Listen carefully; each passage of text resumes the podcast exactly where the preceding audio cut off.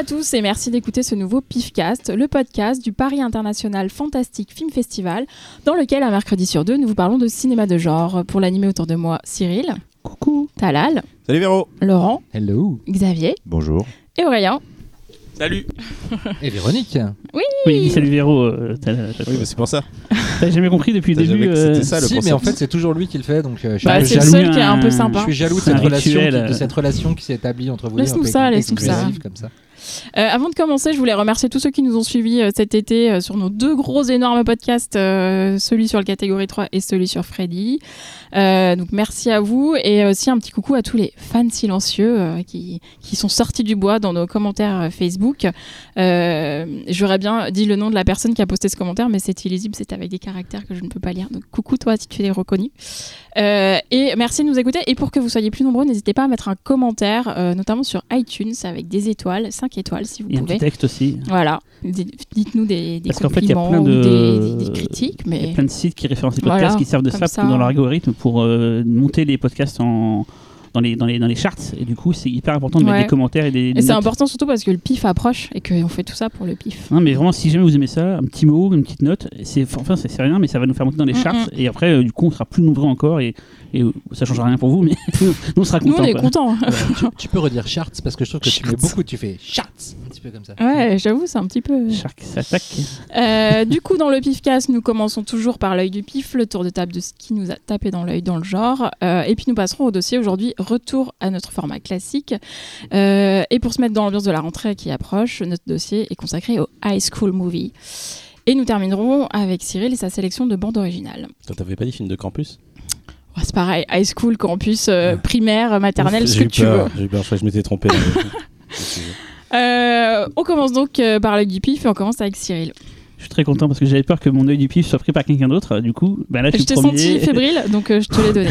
Et en plus, je vais parler d'un truc dont je ne parle jamais, c'est d'une série télé. Et c'est pas un jeu de plateau, attention. Et euh, donc, Xavier doit savoir de quoi je vais parler parce que je regarde très peu de séries télé, du coup, c'est rare que j'en regarde. Je vais parler de The Boys. Ah, bah j'ai Ah, failli, j'ai failli le prendre pour ça. Du pif. Tout le monde a vu The Boys déjà Non, Non, juste le premier épisode. Donc, juste le premier pour Moi, j'ai tout vu. Parce qu'on voit les gens qui partent pas en vacances. Toi, tu l'as vu euh, Mais non, j'ai pas eu le temps. Ah, il vient de sortir. Il est tombé et moi, et donc pas- un peu Xavier. Fait par moi, non Et. Aurélien qui lève la main.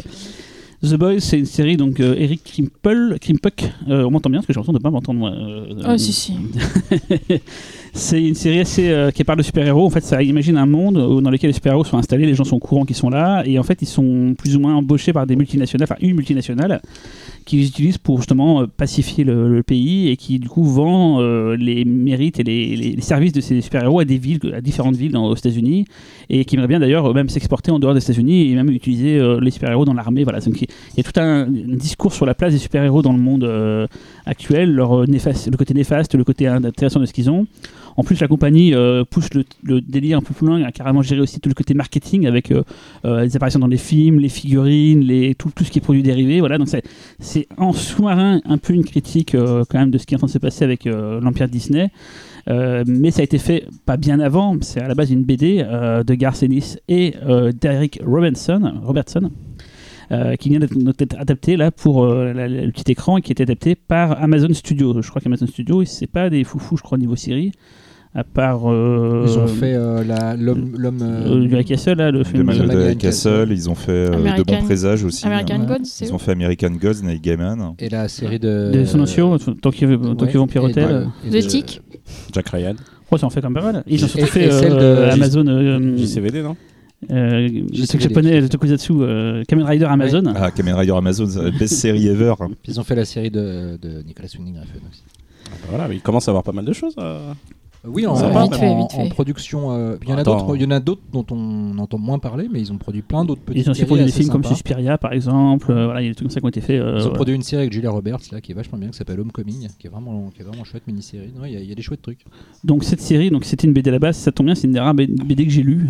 donc j'étais content pour une fois de voir l'adaptation euh, euh, qui est plutôt fidèle, même qui des fois s'écarte, mais pour le meilleur. Euh, donc en fait, ces super-héros, on va découvrir qu'ils ont une face sombre, qu'en fait c'est des salauds, qu'ils n'hésitent pas à faire des coups bas, tuer des gens, euh, violer des gens, enfin vraiment des, des, des saloperies tout le temps. Et en fait, on va découvrir via le truchement d'un personnage qui vient de voir sa petite amie se faire tuer par une sorte de flash, un mec qui va très très vite et qui comprend ce qui lui arrive. Et grâce à sa vision à lui, il va découvrir l'envers du décor via justement l'aide d'un personnage qui s'appelle le Butcher, donc euh, joué par Cal Urban, qui va lui montrer l'envers du décor et il va se servir de lui pour essayer de faire tomber ses super-héros parce que ce, ce, Butcher, ce Cal Urban, cherche à les faire tomber. Il a monté un groupe qui s'appelle The Boys et leur but, voilà, c'est d'arriver à faire tomber cette, cette, cette- ce conglomérat de super-héros un peu bizarre, quoi.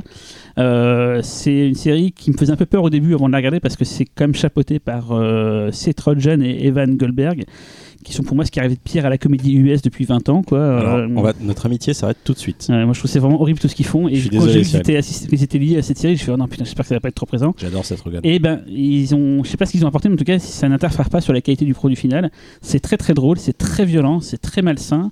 Euh, L'histoire se suit avec grand plaisir. C'est, euh, ça dure 8 épisodes je crois ou 6 je sais plus. euh, Huit. huit, Huit. voilà, huit. Tout à fait. Euh, donc c'est assez court à regarder. Donc si vous n'avez pas trop le temps de regarder des séries comme moi, c'est une série qui se fait euh, bien. Surtout que c'est euh, des épisodes de 45 minutes. Donc, ça euh, se regarde vraiment très s'enfile Euh, dans le casting, donc on a donc Karl Urban, donc c'était, euh, on en a déjà parlé ici dans Dread, euh, c'était le juge Dread dans Dread. On a Anthony Starr qui joue Homelander. Homelander, c'est le sort de Superman le- dans la série. Alors Anthony Starr, ceux qui, qui sont un peu fans de série bis, c'est une, une autre série que j'ai vue, qui s'appelle Banshee, Banshee. qui est pas Mm. une grande série, mais qui est très, qui est Très très cool. cool. qui est très cool, mais c'est c'est horrible à dire. C'est pas une série importante comme peut l'être un The Wire ou un Soprano. C'est même difficilement conciliable, mais pourtant c'est c'est cool Banshee. Ouais. Et donc Anthony Starr qui joue une sorte de monolithe de Banshee, euh, un mec qui a aucune expression. On découvre dans, dans The Boy qu'en fait il peut en avoir. Mais il est dingue d'ailleurs. Dans Il est The dingue, Boys, il il, est est, dingue. hallucinant. Il le est mec dingue. là, te te fait des, des changements d'état mentaux en un clignement d'œil euh, qui sont assez, euh, assez euh, bluffants. Il y a euh, une petite euh, une actrice nouvelle que je ne connaissais pas qui s'appelle Erin Moriarty qui joue Starlight. C'est elle qui jouait dans Bloodfather. Elle jouait la fille de ah oui, Mel Gibson. vrai. Elle est, elle est, euh, c'est pour moi l'argument principal de cette série. Elle est exceptionnelle. Elle a son. Moi, c'est plutôt Anthony Starr, mais Non, il est bien, mais elle, je sais pas pourquoi, elle a, elle a, elle a un jeu. J'avais Ouais, elle pas vu ça depuis longtemps. Elle a, elle a une sorte de finesse dans le jeu qui, qui la, la rend vraiment intéressante. On retrouve Elisabeth Chou euh, qui joue la patronne de la multinationale Vogue International. Et on a des, des caméos assez rigolos. On a Simon Pegg qui joue le père du personnage principal. j'oublie d'ailleurs de dire que le personnage principal, c'est le fils de l'acteur. C'est le fils de Meg Ryan Ah, d'accord, je sais et pas. de et de, et de euh, Anthony et Hopkins. de- non de merde de Dennis Quaid. D'accord. Voilà. Ok, ok. Et, et quand tu le sais, que tu regardes, il Et ressemble aux sa deux. tronche, d'accord, ok. Ouais. Et il y a surtout, euh, donc Simon Pegg, et il y a surtout, ça, ça m'a fait marrer, Allez Joel Holtzman, donc le, Oui.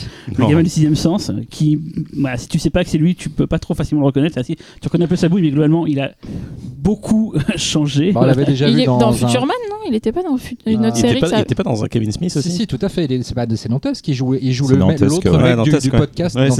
Il est pas dans une série qui s'appelle Futurman. Peut-être. Il a un peu changé, effectivement. Et Fact-check. avant de, donc, de vous laisser la, Aurélien. la- la- Il a grandi en, euh, en long en large. Cette série vaut surtout pour un personnage un peu caché, un peu mystérieux, mais qui pour moi m'a permis d'avoir les plus grands fous rires de cette année, qui s'appelle The Deep, un peu le Aquaman local. Je vois, je vois quelle scène tu fais Et référence. pas qu'une scène, les scènes, c'est un personnage, euh, je sais pas qui l'a écrit, mais ils se sont dit, bon, on va essayer de faire un truc un peu bizarre avec lui, et ils y arrivent parfaitement. Tu, tu valides Aurélien par rapport à The Deep, voilà.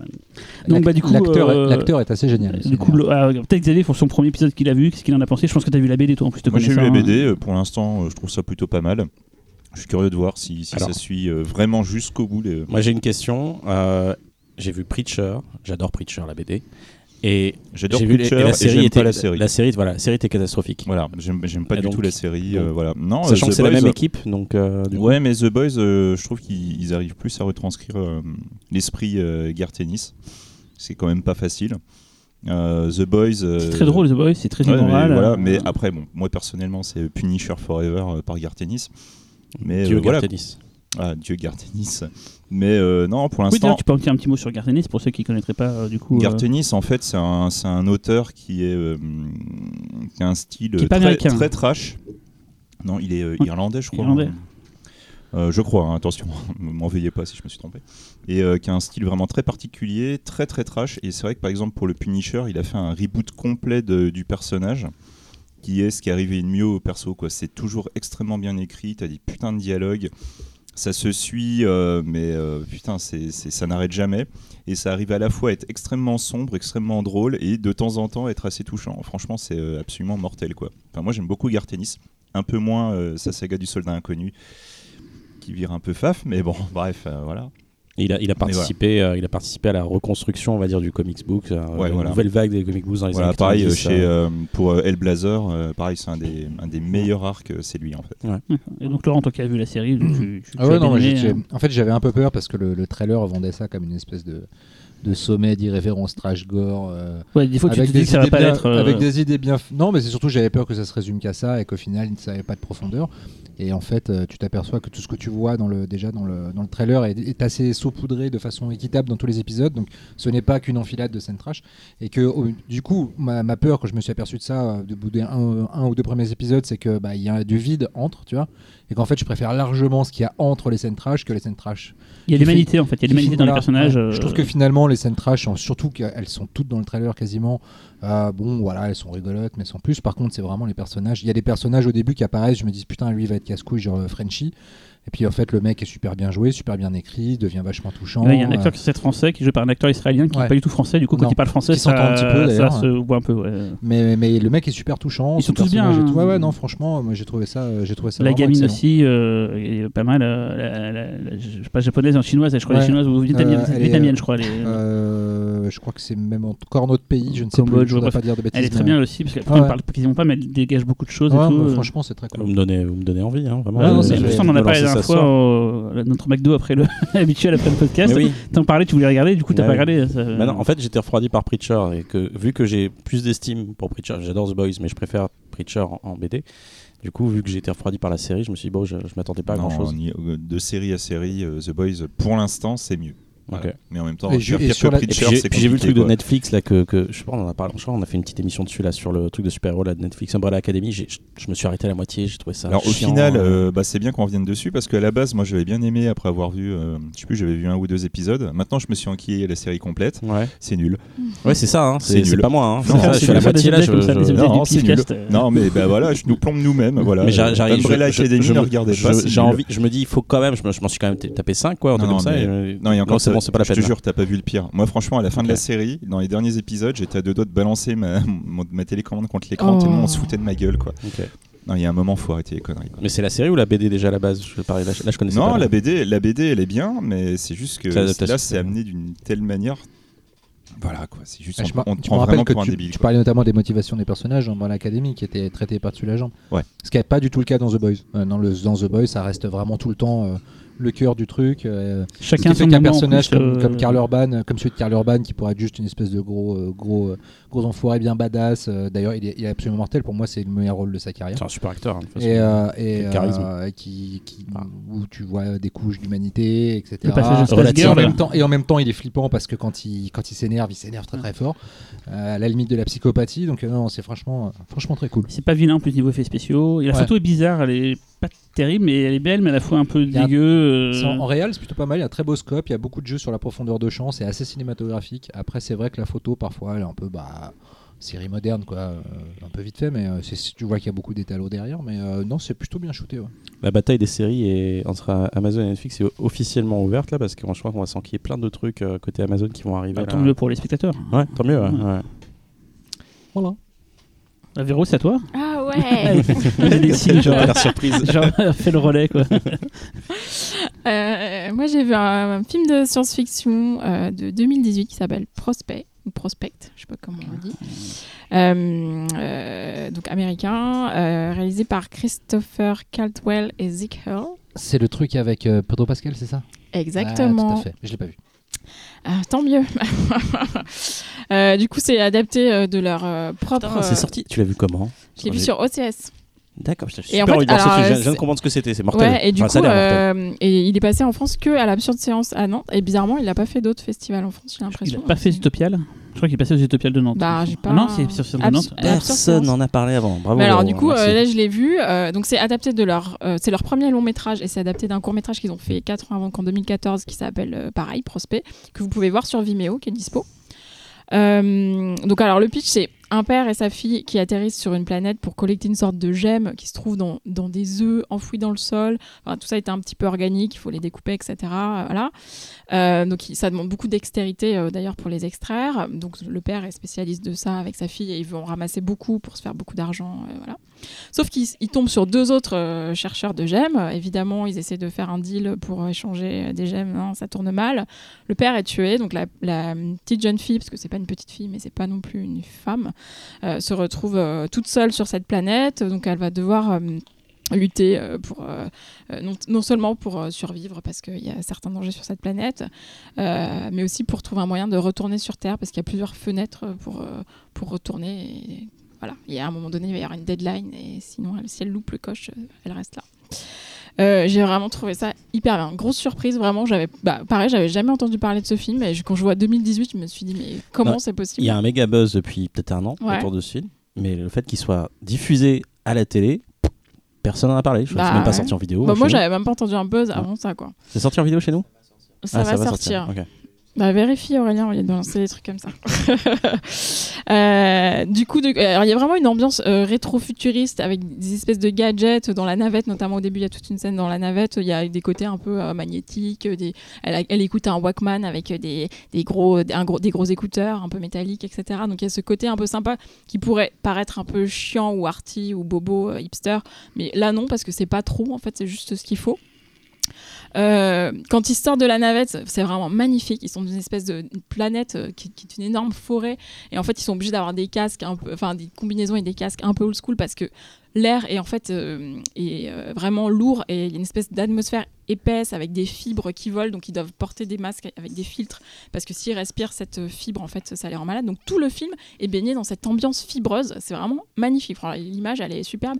Et dans le court métrage, c'est moins beau en fait. Donc il faut vraiment voir les deux. euh, parce que du coup j'ai regardé le court métrage pour euh, comparer il y a, les bases de quelque chose mais vraiment le film il est bien fait il développe beaucoup plus de choses c'est plus intéressant évidemment ce qui est intéressant c'est que c'est un personnage de petite fille enfin de petite jeune fille qui elle doit avoir 14 ans euh, euh, qui est le personnage principal euh, avec tout ce que ça peut comporter d'être une fille seule sur une planète hostile comme danger Euh, et en plus les personnages donc son père euh, forcément, on commence par ces deux personnages-là, donc on se dit entre guillemets c'est les gentils, et on va voir que finalement euh, son père, euh, ça sera pas forcément, enfin c'est pas du tout un spoil hein, parce que c'est vraiment dès le début, mais le fait qu'il euh, qu'il deal avec d'autres personnes pour pour euh, pour euh, ses gemmes, etc. On va voir que forcément elle, elle, c'est son père, donc elle est avec lui, mais on va voir que c'était pas forcément euh, la On est bonne d'accord, personne. c'est des gemmes GE, 2 ME. Hein. Oui, c'est pas des pas likes. Quoi, Ouais, hein. mais, mais- Ouais. mettez-nous des likes pour le podcast. C'est mar- c'est marrant ton pitch, ça me rappelle la planète sauvage. Oh, je l'ai pas vu, donc euh, excuse-moi. d'accord, C'est marrant. Euh, et sinon, les effets spéciaux sont plutôt classiques euh, avec peu de CGI, mais par contre, euh, il y a vraiment ces scènes d'autopsie pour justement d'autopsie d'œufs organiques pour sortir les gemmes avec deux M, euh, qui sont vraiment bien faites. Et en plus, il y a un côté vraiment technique du geste hyper intéressant qui en plus a son importance dans l'histoire, donc c'est assez intéressant. Et au casting, il y a Jay Duplass, donc on connaît pour son duo avec Marc Duplass. euh, ils sont showrunners de plusieurs séries comme euh, Togetherness ou Animals, des séries euh, HBO. Et donc il y a Pedro Pascal, effectivement. Quelle classe ce blaze, franchement, Pedro Pascal, c'est juste la classe. Super dirais un acteur. Il pseudo. il y avait Pedro Lan et il y a Pedro Euh, Pascal. et c'est donc, pour ceux qui ne voient pas qui c'est, c'est Oberyn Martel dans Got. Got. Et, euh, Et, et- aussi euh, Narcos. Narcos. Ouais. Et je t'ai dit une bêtise, je parlais pas des maîtres du temps, de, de, Plaine sauvage. la sauvage, je te parlais des maîtres du temps comme dessin animé. Excuse-moi. Voilà. Je trouve que le pitch. Donc, était personne l'a vu alors Bah Si. non, j'ai très envie de le voir. Ah, tu l'as vu Tu l'as vu toi, Thierry Ah non, du coup. Moi, je En voulais fait, le voir. on l'a vu pour le pif en fait. euh, Et alors euh, Vous bah, pas Si vous pris l'avez pas vu en sélection, c'est qu'il y a eu un moment donné, ça a coincé. Oh non Euh, Ça a on est coincé plusieurs à voir les en- films. François Co d'ailleurs qui nous écoute, euh, c'est lui avait beaucoup aimé le film, c'est lui qui l'avait euh, Ah, euh, François, mon chouchou. voilà, qu'il avait ex- et sorti du lot. En fait, on, une méthode où en fait chacun peut sortir un film du lot et après à ce moment-là, avec Fausto et moi, on doit valider. Et c'est moi qui n'ai pas validé le film. Désolé, je trouvais plein de qualités, mais je, je sais pas, il a fallu faire un show, je ne sais plus pourquoi, mais en gros c'était le rythme qui était un peu quand même très très lent. J'avoue, frère, Bah, le film est quand même très court, il fait une heure et demie. hein. La Ouais, prochaine fois a que j'ai un- un film lent au pif, je te, je te file une claque. Non, mais il y a lent et lent, mais je- j'ai- il y a des très bonnes choses. C'est très beau visuellement, comme tu disais. Il y a surtout le, le design, tout ce qui est caractère, Ah design ouais. des, des costumes et tout. C'est ça qui m'a marqué, c'est que les costumes, c'est pas une, une de, de, Ouais. d'aliens, de machin. Ça tout. Il y, a, craint il y a- un- il y a un vrai truc, comme tu disais, rétro-futuriste, euh, Ouais. voilà, qui est assez joli. Et c'est vrai que la gamine, elle est euh, vraiment mortelle et tout. Mm. Voilà. C'est ce que je me rappelle du film. Je me souviens plus trop là. Quand tu m'as expliqué, je me suis rappelé des trucs Mm. des œufs, j'avais oublié ce truc-là. on voit quand même genre 300 films en, en un mois ou un truc comme ça, donc euh, au bout d'un moment, euh, un film Bon, chasse je, te l'autre. je te pardonne. Tu es quoi, là absolu. Techniquement, tu peux voir 300 films. en un Non, on n'est pas tout seul. euh, on est euh, Avec Xavier, Xavier. qui est là d'ailleurs. Je rigole. Il y a Anna, Elodie, il y a Fausto. Voilà, on est, on est cinq à, à voir les films et du coup, on, quand un des cinq voit un film qu'il a aimé, il le sort du lot et à ce moment-là, avec Fausto, on regarde tous les deux, enfin l'un ou l'autre, et on le valide pour le festival, Et euh, pour Spec la Pailleté, quoi. en termes de production, je sais pas, tu sais quelque chose, c'est un, c'est un tout petit film indépendant Alors, je c'est un connais le truc qui est budget quand même. qui est ouais. 3,9 millions de dollars, Ouais, mais je n'ai aucune idée Je de si crois que c'est beaucoup ou alors, pas. il y a une histoire autour du petit, film. c'est Il y a une histoire autour du film, c'est que c'est une plateforme qui s'est lancée aux États-Unis de VOD sur les films de SF. Hmm. qui a plus ou moins financé le truc et tout. Il y a un truc derrière ça. Je sais qu'il y avait un- une plateforme à la Shudder qui, s'est- qui a voulu se lancer. C'était leur, leur produit d'appel. C'était euh, Ah ouais. Faut le truc lancer euh, une plateforme de SVOD pour les films de prison, par exemple. Il pas mal. sort le 25 septembre en Blu-ray, nous dit Aurélien. Ah, C'est qui l'éditeur je sais pas, non mais. c'est des films de SF, c'est une plateforme Chez ça. Condor. Chez Condor, d'accord. ok.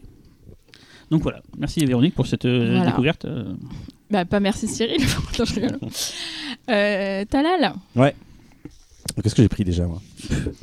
Un ballon de football. Alors j'ai acheté ce ballon hier, c'est génial. tu as déjà fait cette Ah, blague. le ballon de football? Oui, c'est vrai que tu l'as beaucoup fait. Pas le ballon de football. Si, si, tu l'as déjà fait. J'ai déjà fait un cassoulet ou autre mais pas un ballon non, de football. t'as Non, fait un non. ballon.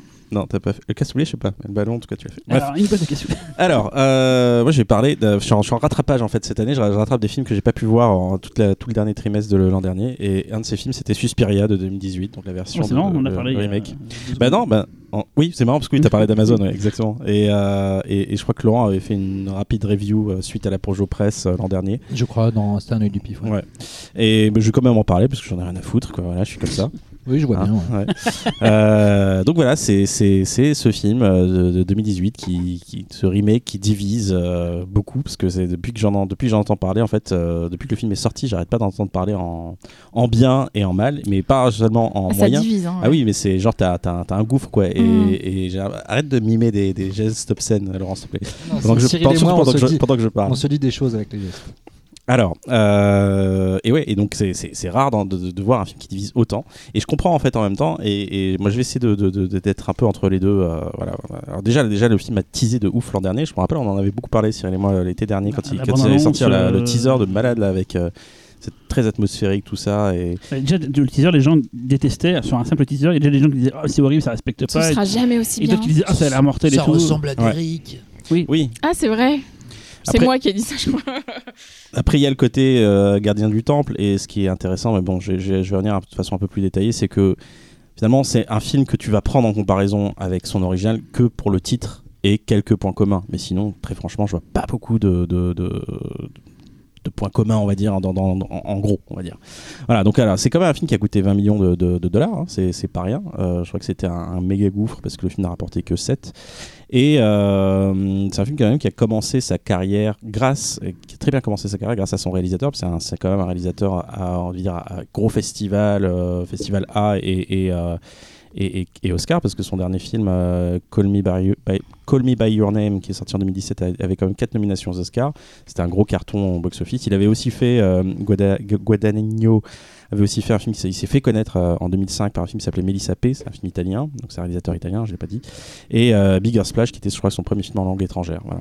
Donc euh, voilà, là on entend beaucoup parler de ce mec-là. Euh, personnellement, j'ai pas vu les autres, j'ai jamais vu Call Me By Your Name, donc j'ai pas de point de comparaison pour savoir si le mec est vraiment un gars ultra talentueux ou pas. Euh, Moi, j'aime beaucoup euh, Call Me By Your Name. Ok, bah oui, c'est- c'est- j'entends j'entends souvent Mhm. des retours euh, plutôt positifs d'un film plutôt attachant. Ah, ça, ouais, voilà. très beau. Ouais, un peu longuet, mais, mais joli. Bah, concernant, de quoi ça parle, Suspiria, quand même, je vais peut-être le faire vite fait pour ceux qui connaissent, qui ont jamais entendu parler de Suspiria. C'est un peu le même, c'est le même point de départ, on va dire, à savoir euh, que l'original, donc le film d'Argento. C'est une jeune américaine qui part à Berlin dans les années 70 pour intégrer une école de danse. Donc, euh, la trajectoire, euh, la trajectoire est différente quand même parce que et les personnages secondaires aussi parce qu'on va on va rencontrer plein plein plein de personnages en fait sur lesquels on va apporter accorder plus ou moins d'importance et euh, ce qui fait aussi la différence par rapport au film d'Argento, c'est euh, le renforcement du contexte historique. Donc, parce qu'on parle beaucoup euh, de, du Berlin des années 70, euh, de, de- du mur de Berlin, de la bande à Bader, euh, et c'est quelque chose qui, revient assez régulièrement, qui n'est pas, on va dire, bon, aussi je, je vais y revenir un peu plus tard, qui n'est pas vraiment fait de façon très subtile. Voilà, donc le film est, le film est vraiment beau à pleurer. Moi, je- tu- tu commences le film, tu es tout de suite happé par son esthétisme. Euh, la photo, et c'est un chef-op thaïlandais euh, Vas-y, dis le nom, dis le nom. Alors, je, je vais essayer, il a, il a bossé sur Call Me By Your Name. Voilà. C'est lui là. Alors, Sayumbu Mukdiprom. Mukda Prom. Ok. Non, j'en sais rien, J'ai fait, j'ai fait, j'ai fait un copier-coller, donc maintenant c'est la première fois que je, que Non, je je le sais, dis. j'en euh, sais voilà. rien. Euh, donc euh, voilà, les- les- la lumière est juste à péter un câble. Euh, avec Midsommar, je crois qu'aujourd'hui, même si le film date de 2018, c'est peut-être les deux plus beaux films que j'ai vus Ah ouais cette année. bah, esthétiquement, on va dire, hein, encore une fois. Euh, les cadres sont, sont magnifiques. Parce que dans Suspiria, je pense que la lumière, il l'a pas allumée justement. Euh, C'est un peu l'image que j'en ai du Alors, film. C'est- euh, les comédiennes sont, sont assez, euh, assez fascinantes. Je connaissais pas Dakota Johnson, j'avais jamais vu euh, là, les, les fameux films là. euh, que- Que Xavier a vu, parce que Xavier voit tout. C'est quoi ces films Allez, 50 nuances degrés. Ah, Ah, c'est ça, fait- c'est elle. C'est la fille il est rouge. tout rouge, il les a tous vus. C'est- il a même lu les livres. C'est encore une fille j'ai- dû la la regarder pour le travail. C'est alors c'est la petite fille de Tippi Hedren. Voilà, et c'est la fille de Don Johnson. Sa mère est pas Oui. connue, non Je sais pas, mais son père c'est Don Johnson, ça C'est suffit. Putain, c'est un Non, flic à non, il a Miami, raison. merde. Laurent a Mélanie raison. Griffith. Ah, c'est Sa ça. mère. C'est ça, voilà. Oui, Sa Mélanie mère est connue, Griffiths, elle voilà. re- et elle ressemble Non, aux mais deux. attends, Don flic, Johnson. un C'est flic comme, à euh, Miami, merde quoi. Comme dans The Boys. Elle ressemble aux deux quand tu Je l'ai regardes. pas dit ça. Je Donc, trouve pas qu'elle euh, ressemble à. on a aussi Mia Goth, euh, qu'on avait vu dans le. le- On engage quelqu'un qui fait une fille bizarre dans des films. Ah bah C'est- tiens, on va engager cote. Tu prends un Disney, tu mets Mia euh, devient Aki- Burton et tout. A Cure, A Cure for Wellness, elle était dedans, elle était déjà euh, Mia Goth, quoi. Euh, et euh, Tita Swinton, qui, euh, qui est toujours euh, incroyable. Tu la mets dans, tu, tu peux la même mettre dans un, Mar- dans un Marvel, elle est cool. Donc euh, voilà, tu, tu la mets et là, tu la mets en vieux. Tu la mets dans un Bong Joon-ho, elle est nulle. Alors j'ai pas, j'ai pas vu Okja, mais Tu la mets dans Non, un. Transpersonnage. Transpersonnage. Transpersonnage, elle est horrible. mais elle est dans Okja aussi, non? Aussi, mais dans Transpersonnage, elle est vraiment horrible. Ah oui, ok. Oui, c'est- D'ailleurs, non, c'est elle est pas marrant. horrible, elle est cool. C'est marrant que dans Bah, elle Okja, s'amuse. dans Okja et dans Suspiria, elle, elle joue deux personnages. C'est son truc. Bah, c'est bien, c'est une, c'est une une actrice tu euh, parles pas de ma Je sais chouchoute pas si elle prend de, de cachet quoi. Ah oui, bah oui, mais là tu la vois deux minutes. Oui, mais quand même. C'est qui? Euh, comment elle s'appelle? La meuf de Kikas là Ouais, Chloé Clarence Moretz. Ah. Ah oui, ouais. C'est toujours ta chouchoute. Toujours, tant qu'elle a pas trop grandi, c'est. Non, elle est Tant qu'on majeure, dirait- elle est majeure. Tant qu'on hein, dirait pas qu'elle a plus de 18 ans, j'aime bien. Euh, bah, le film, le film est vraiment intrigant au début. Je- t'étais- enfin, moi, en tout cas, je, je parle de mon ressenti. hein. Je sais que j'ai des regards accusateurs qui autour de. Attends, moi, on n'a pas encore parlé. Le film est vraiment intrigant, euh, c'est vraiment passionnant dans ses premières bobines. Puis d'un coup tout bascule, quoi. On perd, le- enfin, on perd un peu le fil, on décroche, on sait pas pourquoi, on sait pas où on veut, où, le, où il veut en venir, et notamment à cause de cette histoire de contexte dont je parlais tout à l'heure, qui est assez, assez omniprésent. Donc je crois que Laurent va développer en disant que c'est parti- parfaitement justifié. Mais euh, voilà, et puis, puis on a des moments où on se réveille, euh, mais malheureusement le film fait 2h30, et, et quand le fantastique arrive en fait. euh, bah, tout ça fait splaf. Bah, c'est pétard mouillé en fait. Pourquoi? Alors, les intentions de Fantastique en soi sont cool et le final est en soi dans son intention cool. Mais en fait, dès que euh, Guadagnino, j'essaie de le répéter, Guadagnino, C'est pas grave, dis- dis le nom de son chef-op plutôt. Voilà. en fait, dès que ce réal veut, euh, veut filmer le fantastique, en fait, il a, il est, on sent qu'il est moins à l'aise, ne serait-ce que déjà rien que même l'éclairage en fait n'arrive plus à, ce niveau de cette niveau, ce niveau de maîtrise parce que tout est filmé fron- frontalement, tout est éclairé frontalement et euh, finalement tout est traité, même on va dire dans, dans, dans, le, dans le, ce fantastique là de façon frontale à tel point que ça en devient grotesque. Et là, je fais vraiment allusion à ce final et euh, et j'ai vraiment l'impression, en fait, c'est un peu un effet rêve que, que sur les films de rêve que je n'aime pas, hein, parce que il y a des films de rêve que j'aime, que j'aime bien, euh, des, des- des films où vraiment qui se regardent le nombril, en fait, et au bout d'un moment, bah, on a vraiment l'impression que voilà, l'ubris prend le dessus et euh, que, euh, Pourquoi tu pleures, Laurent? que, euh, que le film, euh, finalement. euh, En fait, j'ai ter- j'ai terminé le film, je me disais putain, c'était cool quand même, c'était sympa, et puis ce final, et puis cette révélation, j'ai j'ai bien, j'ai beaucoup aimé ce twist, tout ça, et j'avais même envie d'en savoir plus sur cet univers. Mais euh, avec le temps, en fait, euh, qui passait, les jours qui passaient, je me disais en fait, c'était pas si bien, et c'était pas si. Et j'oubliais même un peu l'esthétique. J'ai ce souvenir de l'esthétique, mais je l'ai, je l'ai plus en- dans la chair comme je l'avais en, en le regardant. Après, je, voilà, je peux pas lui C'est beau ce retirer que ça. tu dis. Ouais, mais je, Non, je vraiment, c'est beau. Je sais, merci.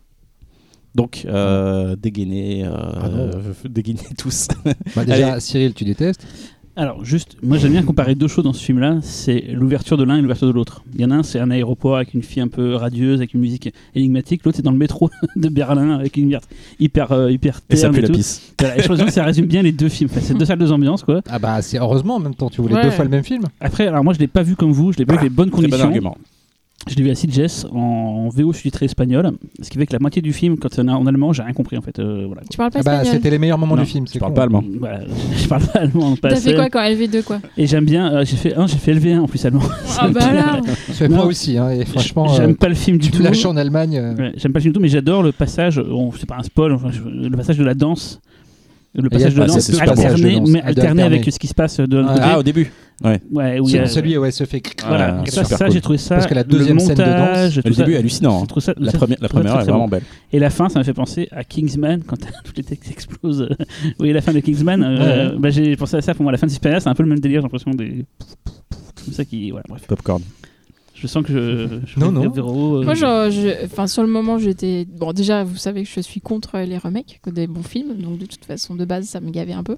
Mais j'avais beaucoup aimé Call Me By Your Name, donc je me dis pourquoi pas. Mais c'est une relecture. C'est Ouais, comme si tu ouais. Voilà, attends, attends, je, je te- je te- je bah, te- change le titre. je te tu la vois, fais. à la limite, Non, il l'aurait appelé non, autrement. Attends, attends, voilà, Alice au Pays des Merveilles, ou je sais pas, n'importe quel truc des frères Grimm, ou je sais pas quoi, c'est- c'est c'est un, un bouquin à la base, enfin, c'est ça compte Bah, pour enfants, et c'est un, c'est un scénario original. Oui, mais ça, ça rentre dans le. Bah oui, mais comme, comme mais la- le- tu peux pas. Ils ont vendu ça comme un remake. C'est un remake officiellement, Ah machin et oui. tout. Écoutez, on Mais non, mais ça n'a pas été vendu comme un- ça a pas été vendu comme un la, copie de Suspiria C'est comme pas genre quelqu'un qui a dit, eh mais dis donc, ça ressemble pas à Suspiria ce film. Non, c'est Hmm. c'est vendu comme tel depuis le début. plus, hein. ça surfe va- On quoi. est d'accord, mais dès, le- dès le- dès le début, quand ils ont montré le premier teaser, ça n'avait rien à voir avec Suspiria. Oui, mais tu peux pas nier, ça fait partie. du- Après, on peut très bien prendre un film pour ce qu'il est sans penser au background, mais Mm. Je vous, là, je il est très pro- présent quand même. Ouais. je vous propose une idée d'émission. Ah, Les remakes. Euh, c'est les remakes meilleurs que l'original, sauf qu'on ne se dit pas ce qu'on a choisi. On arrive le jour de l'émission et là, mais je vous Bah, moi, Et on est cons, on a tous pris le même film. Moi, c'est Conan. et, et, Conan, et- le remake est meilleur que l'original. et on- et on se dit pas ce qu'on a choisi. Je pense. Et, et je pense qu'on va bien se friter, ça peut être rigolo. Mais sauf si on prend tous le même film. Quoi. C'est- Attends, Mais Véro n'a et pas c'est- Bah fini. non, moi je vais sinon, prendre euh, Suspiria déjà. pour finir sur Suspiria, fini. Non, on va pas et finir, ça m'a beaucoup gêné la scène de fin qui est vraiment grotesque. Et comme tu dis, ça se voit Ouais. qu'il se force à faire du fantastique, mais il avait pas envie d'aller là. Mm. Et j'ai envie de dire, pourquoi t'y vas, mec? Enfin, Mm. si t'as pas envie, alors Pourquoi tu fais ce film? Ah, non, mais Mm. à la limite, fais ce film, mais Mm. justement, prends une autre, Mm. sorte- une, pot- une autre porte Mm. de sortie. Et là, il va encore plus loin que Mm. le film original. Et c'est vraiment grotesque. Enfin, franchement, moi, j'étais gênée euh, sur, devant la fin, quoi, en fait. Donc, euh, voilà. Donc, je sais pas. Xavier? Alors là, euh, à passer après vous tous, euh, comment dire Attends, il y Il a aimé, alors, il a aimé, il a aimé. Regardez-le, il a aimé. attends, mais là les gens s'en rappellent plus. Et oh, et oh. Tu te- tu te calmes. attention, attention, attention. Moi, je n'ai pas Attends. détesté le film. Xavier parle. Je n'ai pas détesté le film. Euh, moi, au départ, le projet me saoulait parce que je ne voyais pas spécialement l'intérêt de faire un remake. Finalement, les premières images sont arrivées et là, je me suis dit, ah, au moins, il y a quelque chose de différent, ça peut être intéressant. Voir le film, tu commences, tu commences à te dire, il y a un point de vue, il y a une autre ambiance, il y a une autre sensibilité, c'est autre chose. Moi, je trouve ça euh, plutôt intéressant. Voilà. Ah ouais. Et bon, c'est vrai qu'arrivé à la fin, je pensais un peu plus à la Terza Madre que Suspiria. Ah, c'est méchant. Ça, c'est méchant, Je trouve le le réalisateur est fan de la Tarzan Madrid. Il a fait Peut-être. Oh, tiens, je vais glisser mon petit hommage. euh. Mais euh, globalement, après, je suis quand même content d'avoir vu une autre proposition. J'avais Mm. pas spécialement envie de voir un remake, j'avais pas envie de revoir le même film. J'ai vu autre chose. C'est pas réussi jusqu'au bout. Il y avait des trucs super dedans. La musique de Tom York. Ah, la Oui, musique elle de est Tom York, a Ça, c'est un truc qu'on peut super pas dire. Euh, Ça, Ouais. c'est. Non, elle est vraiment mortelle. hein. Ouais, Ouais. Versus les Goblins, quoi. Non, non, ça n'a rien à autre voir. Ouais, c'est c'est comme le autre film. chose, c'est autre c'est vachement bien. Comme le film, encore une fois, Non, c'est autre mais donnons-lui un autre nom si c'est autre chose, tu vois. Bah, il Oui, s'appelle non, mais il s'appelle pas les Goblins. C'est Ah, non, mais je parlais non. du film. C'est il y a eu un film qui est sorti, voilà, c'est la réinterprétation de quelqu'un, il l'a vu, il l'a digéré, il a sorti quelque chose assez éloigné. Moi, je trouve que c'est intéressant. Voilà. Après, Après, pas forcément réussi. Qu'est-ce qui sort quand on digère hein Mais bon, voilà. Moi, du coup, je suis content de l'avoir vu. J'aurais eu un remake exactement à l'identique qui aurait peut-être été bon. Bah, ouais, je me serais un peu fait chier devant. Au moins, j'ai vu autre chose et c'est tout ce que je euh, demandais. Pendant hein. des années, c'était David Gordon Green qui a finalement fait le Halloween, le remake Ouais. d'Halloween, qui devait, qui devait le faire. Mm, mm, mm. Et c'est peut-être que. Et c'est comme bien que c'est un italien qui fait ouais, un film, un remake italien. C'est comme bien qu'il s'est On pris un réalisateur. Ouais, non, mais fout. c'est des films de son, de son enfance qu'il avait, il a, peut-être- il a vu ça quand il était gamin. Oui, c'est un un, truc. euh, un- parce que c'est un vrai fan d'horreur. euh, Ouais, il y a peut-être un truc qui fait qu'il a- Ça se voit pas, hein, ça se voit pas quand tu vois ouais. la scène de Je pense qu'il sait pas forcément le faire. Ouais. En effet, je suis assez d'accord avec toi sur cette scène de fin.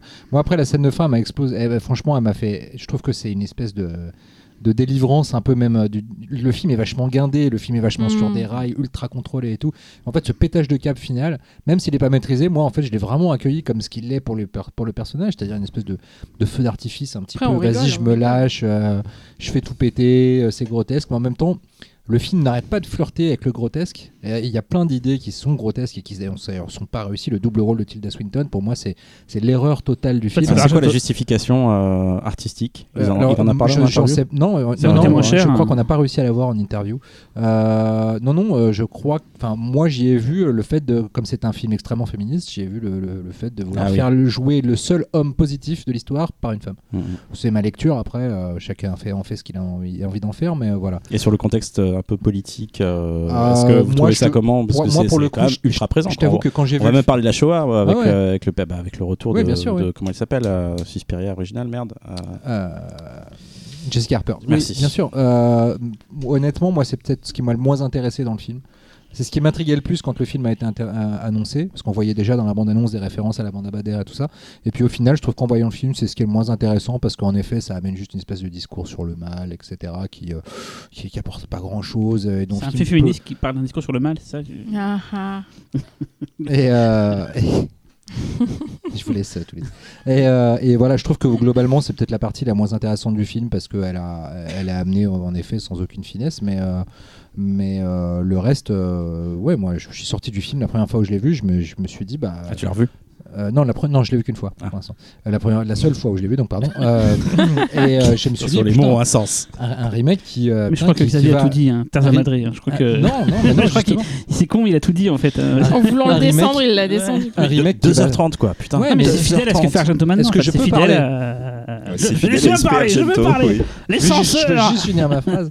Euh, c'est juste le mec, il a fait un remake d'un film culte. Il a eu les couilles, il, enfin, il a posé ses couilles sur la Couilles. table. Il a dit Je vais aller très très loin de l'original.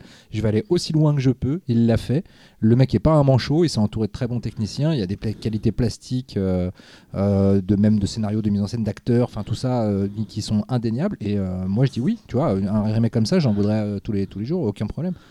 Et comment ça se et, enfin, comment ça se fait qu'il Il divise autant t'as vraiment la- les gens qui le haïssent, le- qui le haïssent, pardon. Ah, Ah parce non, que mais déjà, le film original il est entre les deux par le exemple. film Ouais, moi original- aussi je suis entre les deux. hein, Non, mais déjà, le- je- le film original c'est- est- ça, est- ça est- enflamme quoi. Le film original est une telle icône dans la galaxie des films cultes euh, Ouais. des genres que. euh, On pensait pas que ce soit celui-là qui se ferait remaker. C'est c'est un truc, on se disait celui-là, c'est un- il existe, il est là, il bouge pas. Ouais, Tu tu- voilà, Il c'est trucs, tu te dis tiens, pourquoi pas faire un remake Tu vois, euh, Fogg par exemple, c'est pas con. Tu vois, c'est un moi, remake. moi, un jour, quelqu'un m'annonce un, remake de Phantom of the Paradise, je vais essayer de dénicher le réalisateur du remake, si possible, avant qu'il le fasse, et de le tuer, tu vois.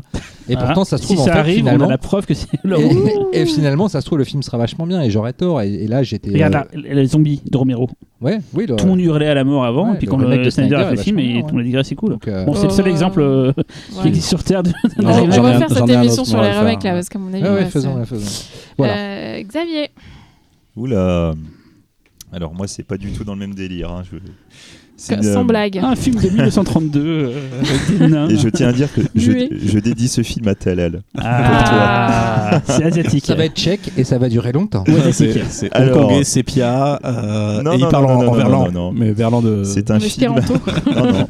C'est un film d'Allemagne de l'Ouest de 89 qui Ah. dure seulement 1h24. Ah, c'est cool. Ah bah voilà, tu vois, tu vas le regarder. Ah bah oui. Donc, je suis en quête de films qui durent moins de, de 3 heures. Quoi. alors donc je vais vous parler d'un film qui s'appelle Laurine de 1989. Déconne.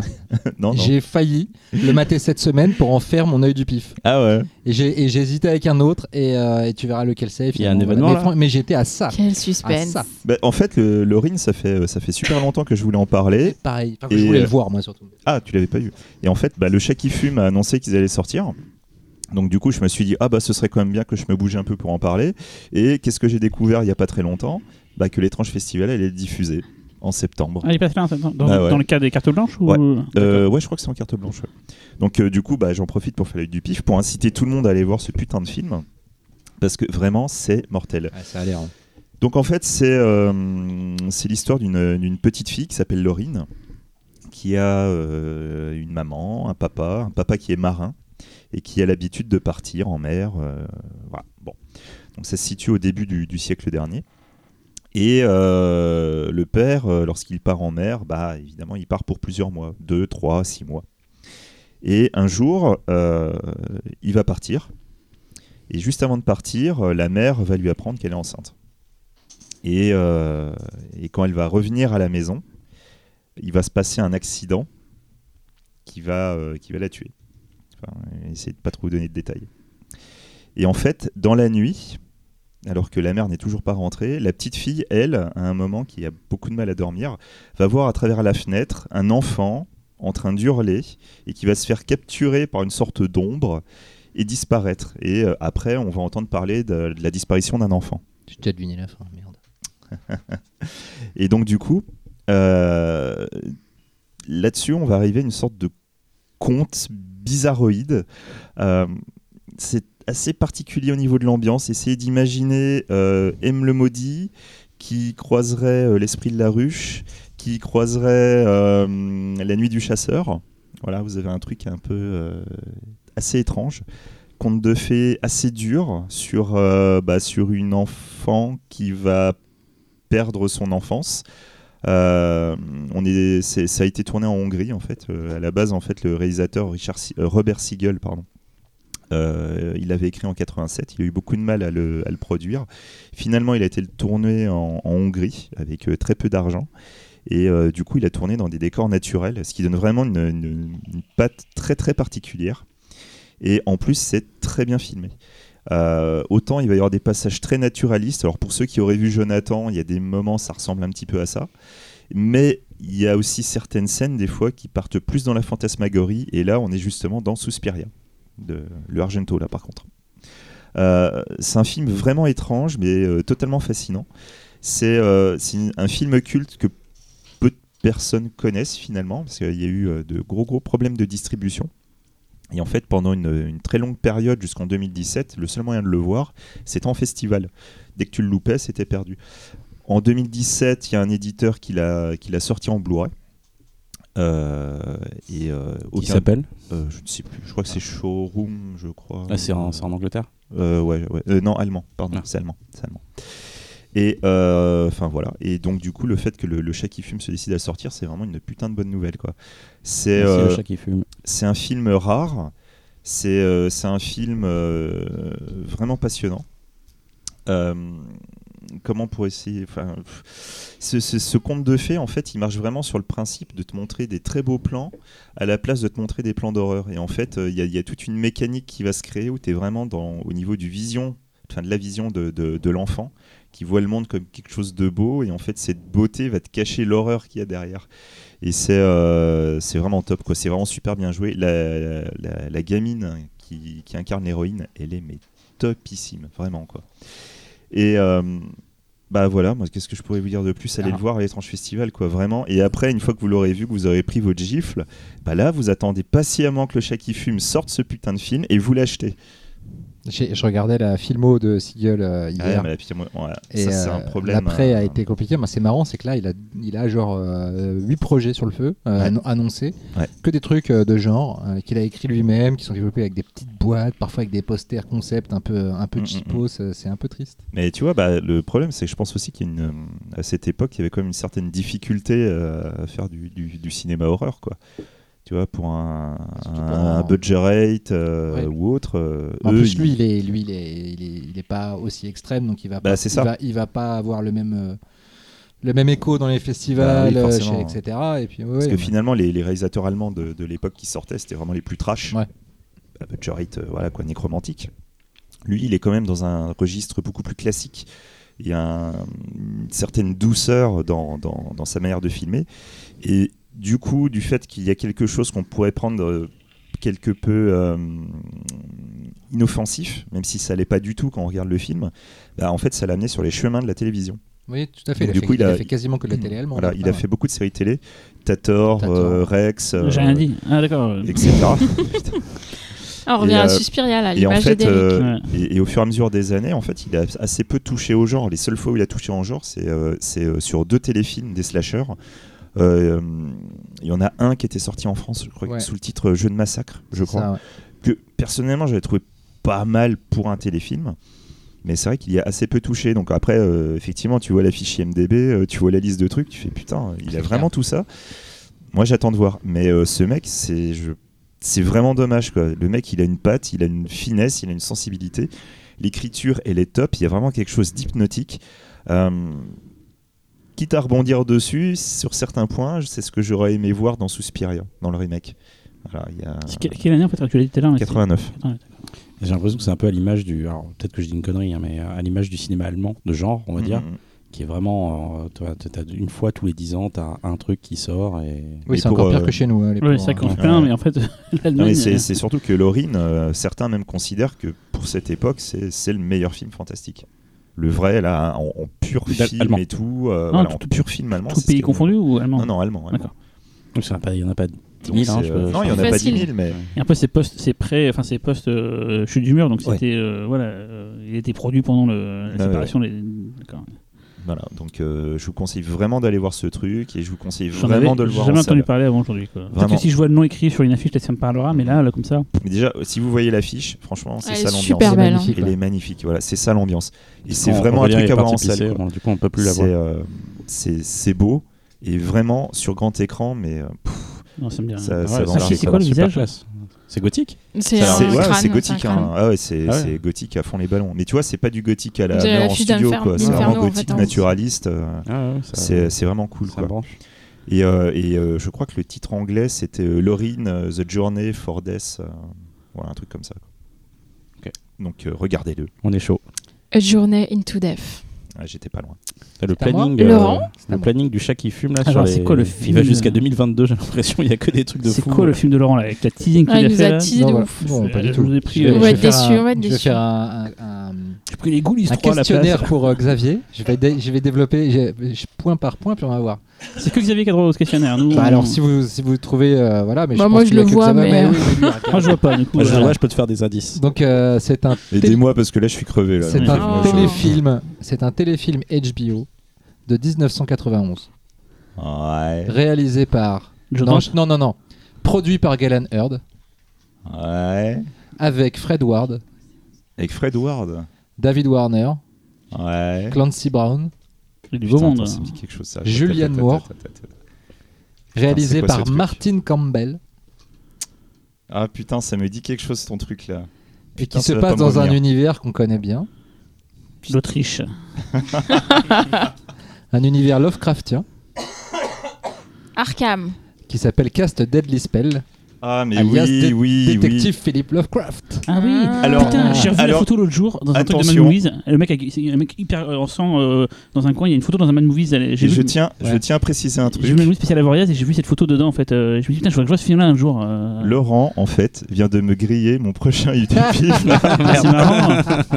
Et c'est marrant je que- suis, je suis retombé en fait sur euh, Détective euh, Lovecraft Et- et euh, je voulais absolument en parler. Bon bah, Moi, en regardant mes vieux Mad et le spécial Avoriaz, c'est j'ai un impact d'ailleurs, c'est pas un Mad. J'ai vu ce truc-là, je putain, ce truc-là, des années que je veux le voir et j'ai toujours pas vu quoi. Et moi, comme euh, je l'avais déjà révélé dans une précédente euh, édition, je suis un peu lancé dans Ouais. une, euh, une quête pour voir les films Lovecraftiens et de sais que la quête est difficile et en plus j'ai pas super le temps. Et d'ailleurs, euh, certains auditeurs t'ont tout, donné des, tout à fait, tout des à fait. Dominique, il t'a envoyé, je crois, un film, non, il me semble. Oui, il m'a envoyé, hein, il faut que je lui réponde, je suis Ouais. à la bourre euh, dans mes correspondances. Voilà, euh, donc euh, détective Philip Lovecraft, alias Cast a Deadly Spell, euh, téléfilm HBO de 1991 réalisé par Martin Campbell qui par la suite euh, se distinguera en réalisant Zorro. notamment deux James Bond euh, et euh, deux Zorro. Euh, et c'est marrant, il a fait deux James Bond, Et un, un et deux- mauvais, et un et bon. deux deux Et il a fait 2 euros. Un... Ah non, le deuxième, c'est lui aussi? Ouais, et un bon et un mauvais. Enfin voilà. Euh, alors, c'est un, ça se passe en 1948. C'est un peu, c'est un- un- une histoire de détective, des détectives privés dans la lignée de Chinatown. Euh, sauf que le monde dans lequel ce- ça se déroule, c'est un 1948 alternatif où tout le monde utilise la magie. Voilà. Euh, donc dans ce, dans cette euh, Los Angeles de 1948 avec euh, avec des mecs un petit peu, avec leurs chapeaux, les, petits- les, les belles voitures, les, les pépés euh, qui chantent dans des bars, euh, le jazz et tout ça. À côté, tu as euh, des petits gremlins que- dans les moteurs et qui font chier. T'as des t'as des sorts pour euh, que tes valises volent dans Ah. l'aéroport euh, parce que comme ça tu te fais pas chier à le porter. Euh, les flics quand ils interrogent des mecs, ils font des espèces de ils, ils posent le suspect puis ils font des séances de spiritisme autour de lui pour très, lui euh, extraire ça a la- l'air très Roger Rabbit dans le. Ça fait beaucoup penser à l'univers de Roger Rabbit. Pardon, mon bras vient encore une fois de, de tomber de Non, c'est pas ton bras, c'est Lovecraft. Euh, et euh, voilà. Et donc, euh, et donc dans ce monde-là, un détective privé appelé Howard Philip Lovecraft. Donc là, ça y est, si vous aimiez, euh, si vous cherchez la fidélité à Lovecraft, vous savez que euh, c'est pas là qu'il fallait la chercher. Euh, est engagé par, par un riche mec, voilà, un mec qui a de la thune, quoi, pour retrouver un livre qui lui a été volé, un livre dont il est particulièrement fait- fier de, le- de le posséder car c'est une pièce de collection assez rare et qui est en fait le Necronomicon. Euh, et euh, bon, euh, je vous spoil pas, mais bon, euh, voilà, le Necronomicon va être utilisé par quelqu'un pour euh, ouvrir la porte et faire venir les grands anciens. Enfin, en tout cas, un, euh, une moitié à peu près. Euh, Un bras. voilà, et euh, donc voilà, donc euh, comment dire, c'est assez euh, étrange. euh, donc déjà, voilà, cherchez pas du Lovecraft, il y en a pas, à part des noms en fait, mais c'est tout. Euh, en revanche, si vous cherchez un truc un petit peu dans le délire de, de- j'ai beaucoup pensé à Lord of Illusion de, Clay Parker. de Clive Barker et Maître des Illusions parce que finalement on retrouve ce mélange euh, détective hardboiled et, euh, et magie. Euh, pour un téléfilm, c'est assez étonnant, c'est-à-dire que ça a plus de gueule que la plupart des films d'horreur qui sortent maintenant. Euh, T'as quelques créatures en animatronique ou en latex, euh, full latex avec mec dedans. Mais du coup, la photo que j'ai vue, ultra Ouais, ouais, il y a- ouais, y y y deux, trois- il y a deux, trois passages un peu gore, ouais. Et c'est. bah, c'est pas génial, mais c'est quand même super attachant euh, parce que. Euh, parce que l'univers est vraiment, est vraiment fun, ce- cette superposition de, de, de- de monde fantastique sur un monde, sur un Los Angeles très film noir est, est plutôt bien mené au final, avec même des surprises, parce qu'en plus c'est petit à petit, au, dé- au départ c'est un petit détail, puis d'un coup il y a un vieux mec qui ouvre son moteur, il y a plein de gremlins, et d'un coup tu as une scène de 5 minutes où il se frite contre les gremlins, qui ressemble plus vachement aux gremlins de, De Joe Dante. c'est assez marrant. Euh, et euh, voilà, et en même temps, la, la- la trame est une pure trame de film noir euh, avec femme fatale, euh, etc. Donc euh, ça se laisse vachement bien voir. Si vous aimez Lovecraft, euh, vous allez être un peu énervé. Ça dure une heure et demie. Ça dure, Ça dure euh, une heure et demie, ouais. euh, 96 minutes très exactement. Et, et voilà, et non, c'est très cool, mais euh, vous l'aurez oublié. Comment on le voit? Assez vite. Il y a un Blu-ray, je crois, qui est. non, attends, il, est... il a été diffusé. Je t'ai- En fait, Sur à, à la HBO, base, c'est- sur Amazon, il est visible sur Amazon Prime US. Euh, du coup, il faut, Ça nous avoir, fait une belle jambe. bah, il faut avoir un il VPN est, pour il le est voir. hein, sorti, vous euh, le il est sorti pas. en France en Et il est VHS. sorti en VHS en France. Ça Le nous fait une 12 belle jambe encore. Ça français, du coup. Sous euh, le titre Détective euh, Philippe Lovecraft, voilà. Sachez qu'il y a eu une suite. Euh, Ouais. HBO a produit une suite qui s'appelle Witch Hunt. euh, C'est avec euh, Denis Hopper. avec Denis Hopper qui remplace Fred Ward Ouais. dans, le, dans, le, dans le rôle de, de Lovecraft. Voilà. Et ah oui, petite euh, particularité dans ce monde où tout le monde utilise la magie, le héros, euh, Phil- Philippe Lovecraft détective, est le seul à ne pas vouloir l'utiliser. Voilà, il a mis un point d'honneur parce qu'il trouve que, et ça je trouve que c'est assez intéressant d'ailleurs au final euh, dans cet univers, c'est que lui considère que la magie, utiliser la magie c'est aller euh, au plus facile, et lui considère que ce monde est en train de pourrir euh, autour de lui parce que justement tout le monde a choisi d'utiliser la magie, de se Mmh. faciliter les choses dans la vie. Ça c'est une lecture du, du scénario que je trouve plutôt intéressante. Ça a Voilà. l'air- ça a l'air bien cool. hein, en tout Ouais, cas. ça a l'air Et cool. le chef-op, Alexander euh, Grozninski, T'as vu, j'ai eu un chef-op presque aussi compliqué que le Viens, on- échange. euh, a éclairé un petit film euh, qui s'appelle Dangereuse Alliance. Voilà. Et euh, Je vois de, pas de quoi tu parles. de mémoire, il me semble que ce téléfilm devait être à la base un pilote. Euh, me semble. Pas impossible. Et précisons pour ceux qui ne savent, enfin qui ne le savent pas, Galen Hurd, c'était la productrice de Cameron à l'époque, Voilà. euh, voilà quoi, et, et proche collaboratrice de James Cameron. Voilà. Mais c'est marrant parce que du coup, en fait, quand on nous avait posé la question des films Lovecraftiens, euh, il y a un moment, j'ai repensé à ce film que j'avais vu en VHS. Je me suis dit, tiens, tiens, ce sera un super œil du pif, euh, je le reverrai et machin. Bah, tu lui as volé Merde. le sien, il t'a Bah volé voilà, le on sien. sait euh, chacun Voilà, voler nos yeux du pif. voilà. Le fact-checking, du coup, il y a du, il y a du Blu-ray ou pas, Aurélien Oh, Espagnol. En tout cas, DVD. Je, en tout cas, je sais. Ah. Ouais, Ah, pas grand chose. Mais en tout cas, je te dis, voilà, euh, sur Amazon US, il est, il est visible euh, En avec, un VPN et en, en HD, en 1080. Et copie plutôt correcte. Ok. Allez, on passe au dossier. Le dossier du jour a trop la classe puisqu'on vous a fait une sélection de films se déroulant en milieu scolaire, de quoi vous préparer une rentrée fantastique. Comme toujours, on fait dans l'ordre chronologique. Et du coup, comme souvent, on commence par Xavier.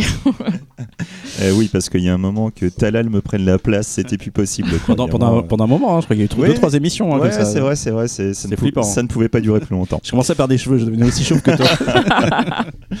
Donc moi, en fait, euh, je vais vous parler d'un film qui s'appelle Les baskets se déchaînent. Meilleur titre. Le meilleur titre de l'univers, on est d'accord. Titre le plus injustifié de l'univers aussi. On va Mais- un titre des Forbans quoi. Et surtout pour les, pour les connaisseurs, c'est euh, c'est sous ce titre que le film est sorti en VHS et c'est devenu une VHS supra rare. Le film est aussi sorti en France sous le titre Terreur à l'école. Voilà. Voilà, donc ça c'est la version que je vous ai montrée. Et donc il s'agit du magique film, du mythique film Massacre à Central High hein, de 1976, réalisé par René Dalder.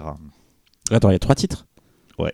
Ah, d'accord. En fait, ont- la magie de- des sorties euh, VHS de l'époque, c'est que la Flying Jacket, Ouais, tu vois, par Jacket, exemple. Comme dans euh, Mad, il y voilà, avait la quoi. rubrique. euh, Et euh, donc en fait c'est très simple, on arrive euh, dans une, univers- une université où en fait un, un prénommé euh, David euh, va arriver et euh, en fait il, euh, il vient dans cette université où il y a déjà un de ses amis qui s'appelle Marc. Et en fait, Marc fait partie euh, d'une euh, d'une bande. Et en fait, cette bande, euh, c'est la, la bande qui fait la loi dans l'école. C'est les, les- les gros bras de l'école. Donc, euh, basket. voilà. Lorsque David arrive, Marc veut absolument que- qu'il rentre dans le, dans le groupe et que avec ses camarades, il dirige l'école d'une main, somme toute, de fer. Et euh, le problème, c'est que David, ce n'est pas exactement euh, son état d'esprit. Euh, David, c'est plutôt quelqu'un qui va prôner euh, la liberté, euh, la justice, L'abstinence. l'équité, l'abstinence aussi, c'est vrai, c'est vrai. c'est quelqu'un de vraiment très bien, David. Ah, contrairement euh, à toi, Laurent. Et euh, bah, le problème, c'est Je que sais pas ce que ça veut dire abstinence, je ne comprends pas ce mot. c'est que David, euh, à force d'être euh, quelqu'un d'aussi bien, bah forcément, euh, il ne va pas rentrer dans le rang euh, du groupe. Et rapidement, le groupe va se, euh, bah, va se retourner contre lui et lui briser la jambe. Et en fait, à partir du moment où David aura cette jambe brisée, il va carrément péter un fusible et c'est là que le massacre va commencer. Et c'est là que je vais m'arrêter pour le sujet. Euh, c'est un film particulier. Euh, J'avoue que lorsque je l'ai sorti, j'attendais une chose, c'était juste d'avoir les avis de tout le monde. Je n'ai rien dit à propos du film, je serais juste balancé le film sous le titre Les baskets se déchaînent et point barre. C'était une comédie, c'est un truc avec Genre, Daniel Auteuil dans les voilà, années 70. genre, qu'est-ce que les je vais quoi. C'est ça. Voilà. Euh, je vous fais juste un petit mot sur le, le réalisateur René Dalder. C'est quelqu'un qui est quand même très. euh, qui a une carrière assez particulière. C'est un mec qui a travaillé euh, avec Yann Debon euh, à la création d'un- collectif. Donc le collectif, c'est un collectif cinématographique anti-autoriste, Film Group 1, 2, 3. Donc avec Yann Debon et euh, Rem hein, quand même. hein. Euh, et, euh, et en fait, du coup, au niveau de ses films, il a fait des œuvres assez particulières comme Popul- Population One, qui est un film punk musical avec un seul acteur qui est la dernière personne sur Terre qui va continuer à faire des concerts et ça parle du monde, euh, etc. Si je vous dis ça, c'est surtout pour que vous compreniez que le monsieur, c'est quelqu'un de très particulier. Beaucoup de personnes pensent que Massacre à Central Eye est un slasher. Ça pourrait, mais c'est pas ça. C'est autre. Très souvent dans le film, on va vous emmener dans une direction, puis finalement on part dans une autre direction, et ensuite dans une autre direction, et très rapidement, on va se rendre compte que le propos, c'est pas un jeu de massacre comme il a été annoncé dans le titre, et surtout pas non plus de la manière dont il était généralement distribué. Si on regarde les, les affiches, les jaquettes, surtout les jaquettes, euh, c'est clairement soit par des gens qui voulaient vendre un film qui n'est pas ce film-là, ou soit tout simplement des gens qui n'auraient pas vu le film. Euh, Il y a une affiche très connue que je, je connaissais déjà d'avant. parce que je- la, jaune hein. Non, c'est celle avec les photos, euh, je crois, qui- qui brûlent. Ouais, C'est ouais, ça, ouais. Elle est pas jaune, elle Euh, est bleue, je crois. Ouais, Il y, a- il y a ça, il y a celle-là, il y en a une autre avec. Ouais, euh, celle-là, ouais. C'est un couteau. Massacre à Saint-Arnaud. Il y en a une autre où en fait il y a, quel- il y a- il y a quelqu'un qui tient un couteau et en face c'est quelqu'un qui tient de la dynamite. Ouais. Pour vous donner une idée, ce film c'est clairement une des inspirations pour le film Heathers avec Christian Slater. Voilà, donc pour ceux qui ne l'ont pas vu, Fatal Games. Voilà, c'est bien, bien, il y en a un qui suit, bravo. Donc ce film, euh, c'est pas vraiment un film d'horreur, c'est pas non plus un film sociétal, c'est un film punk un peu fou. C'est pas un peu un vigilante? Ça pourrait être un peu un vigilanté, mais pas vraiment non plus. Ah, Ça un- pourrait être un slasher sans en être un. Bah, Voilà. C'est un film sociétal, si, c'est un film sur la société, pas- quoi. Ouais, mais pas tellement. Mais pas que. Ouais. Voilà. En fait, disons que juste il y a un tournant dans le film Ouais. qui fait que tu passes de, de slasher à Sa Majesté des Mouches un peu. Ouais, c'est ça. Voilà, c'est ça. Mais euh, voilà, bon, bref, on va pas en dire euh, beaucoup plus. Euh, c'est un film euh, assez difficile à trouver. Euh, Il y a un moment, je crois que c'est Synapse qui devait sortir un Blu-ray, et ils l'ont toujours pas fait. Euh, ce film a pareil des, des difficultés euh, à être diffusé parce qu'en fait, c'est assez marrant. Le film n'est pas foncièrement, euh, n'est pas gore. Euh, Il y a beaucoup de scènes de violence qui sont hors champ. Et pourtant, aux États-Unis, le film est vraiment considéré comme ultra violent. Quand vous aurez vu le film, vous allez voir pourquoi il est considéré comme ultra violent. Parce qu'il rappelle beaucoup d'événements qui ont eu lieu aux États-Unis, Mm. Dont L'époque, hein. Columbine. Non, mais pas les- enfin, maintenant il est très violent, mais pas à l'époque où il était C'est ça, mais je parle de maintenant là. Ah ouais. Moi, ça m'a fait beaucoup penser à- au film de Gus Van Sant, justement. Ouais. À Elephant. Elephant, ouais, tout à fait. Donc euh, voilà, pour moi c'est la base. Il y a vraiment beaucoup de films qui s'en sont inspirés, donc euh, Fatal Game, euh, Elephant, etc. Franchement c'est un film qu'il est important de voir. Je me permettrai quand même de mettre un, un léger warning, c'est que le film a malheureusement une patine de slasher. Voilà, donc au niveau de la réalisation, même s'il y a très souvent des bonnes idées, il peut aussi y avoir une patine qui peut éventuellement tromper. euh, voilà quoi, c'est pas plus joli qu'un slasher Et un jeu des années 70-80. Les acteurs, c'est principalement des acteurs de télévision. D'ailleurs, j'ai eu un petit, euh, j'ai eu un petit, euh, petit, deux petits chocs euh, dans le film. Euh, Sur la j'étais- plage. Quand, quand j'étais petit, j'étais- un grand, j'étais un grand fan de 8, ça suffit. Ah bah voilà, donc tu l'as remarqué. Et dans le film, il y a deux actrices de 8, ça suffit. Exactement, ouais. Ah. Dont euh, celle qui est à poil tout le temps, L'héroïne. Voilà, euh, qui Très est sexy. qui est assez agréable à regarder, il Ouais. faut bien le dire. Et Mm. autant, euh, autant euh, je m'en étais pas aperçu dans 8, ça suffit, autant là, je m'en suis un peu aperçu. C'est quoi le ça suffit? Une série. C'est euh. une sitcom euh, très, euh, très blanche. Ah, Je crois que c'est une ouais. famille Des recomposée. années- Du coup, des ils années ont 70. 8 Non, enfants. c'est- en fait, c'est enfin, ils ont, voilà, c'est une famille qui a 8 enfants et qui n'en veut pas plus Comme- parce que les enfants, c'est compliqué. Parce que ça des suffit. Comme toutes Mais les séries de network entre les années 70 et 90. Mais à euh, la fin de l'épisode, on est toujours très content d'être en famille. Mm. Voilà. Bon, alors il faut savoir que le donc du coup euh, Massacre à Centrala, il y a aussi une version italienne euh, particulière euh, sous le titre Sexy Jeans. Mm. Et qui a été caviardé d'un cerf porno, c'est ça? Euh, ouais, exactement. Voilà. Donc c'est Et bon, on sait voilà. à quel moment. Tout Je la cherche comme un fou. Donc voilà, ça n'a pas forcément un intérêt euh, fondamental, euh, je vous dirais. Euh, et euh, un des autres euh, gros points noirs du film, c'est sa musique, qui n'est absolument pas la musique qu'a- qu'avait voulu le réalisateur, et c'est Ouais. la raison pour laquelle le réalisateur n'a pas voulu voir le film en 30 ans. Mais c'est pas grave. Il y a, le oui, pire, il y a la musique du film de Cyril. Ah oui. c'est vrai. Il y a vrai, qui, pense, euh, Toi, c'est euh, ça redéfinit la euh, notion de. c'est un peu la folie, quoi. Euh, voilà, bah, c'est c'est tout ce que je vous dirais sur la, la chose en question. Je veux surtout vos avis. Allez, lancez. Qui se lance Allez, Véro. Non, Véro, Ah, Véro, moi Véro. Véro. Euh, alors, j'ai trouvé ça euh, effectivement violent, même si on voit pas de violence, et assez malaisant. euh, et je me suis dit aussi parce qu'il n'y a pas d'adultes dans ce film, alors que les actes euh, qui se passent pourraient euh, amener à penser que des adultes interviennent à un moment.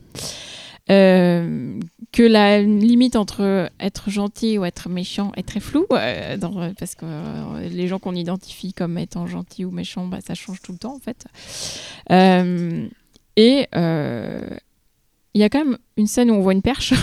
Oui, Tu ne l'as pas dit. si, si, il y a une scène où on voit une perche. Mais on la voit bien. Mais pas alors qu'un là, petit peu, quoi. euh, Quand tu là, parles de patine. Il ne vient pas de la. VHS. J'ai re- j'ai revu Duel il y a pas longtemps de Spielberg et il y a un plan où dans un reflet de, Non, mais là, c'est pas un reflet, là. de cabine de téléphonique. c'est Tu vois Spielberg c'est en train de regarder de la scène. tu sais, de, de, d'open mate et tout. Ah non, non, euh, non, non, non, non, là, le- le- la perche, elle arrive ouais. quasi au milieu de Le l'image. gars, le bras qui euh, faiblissait là.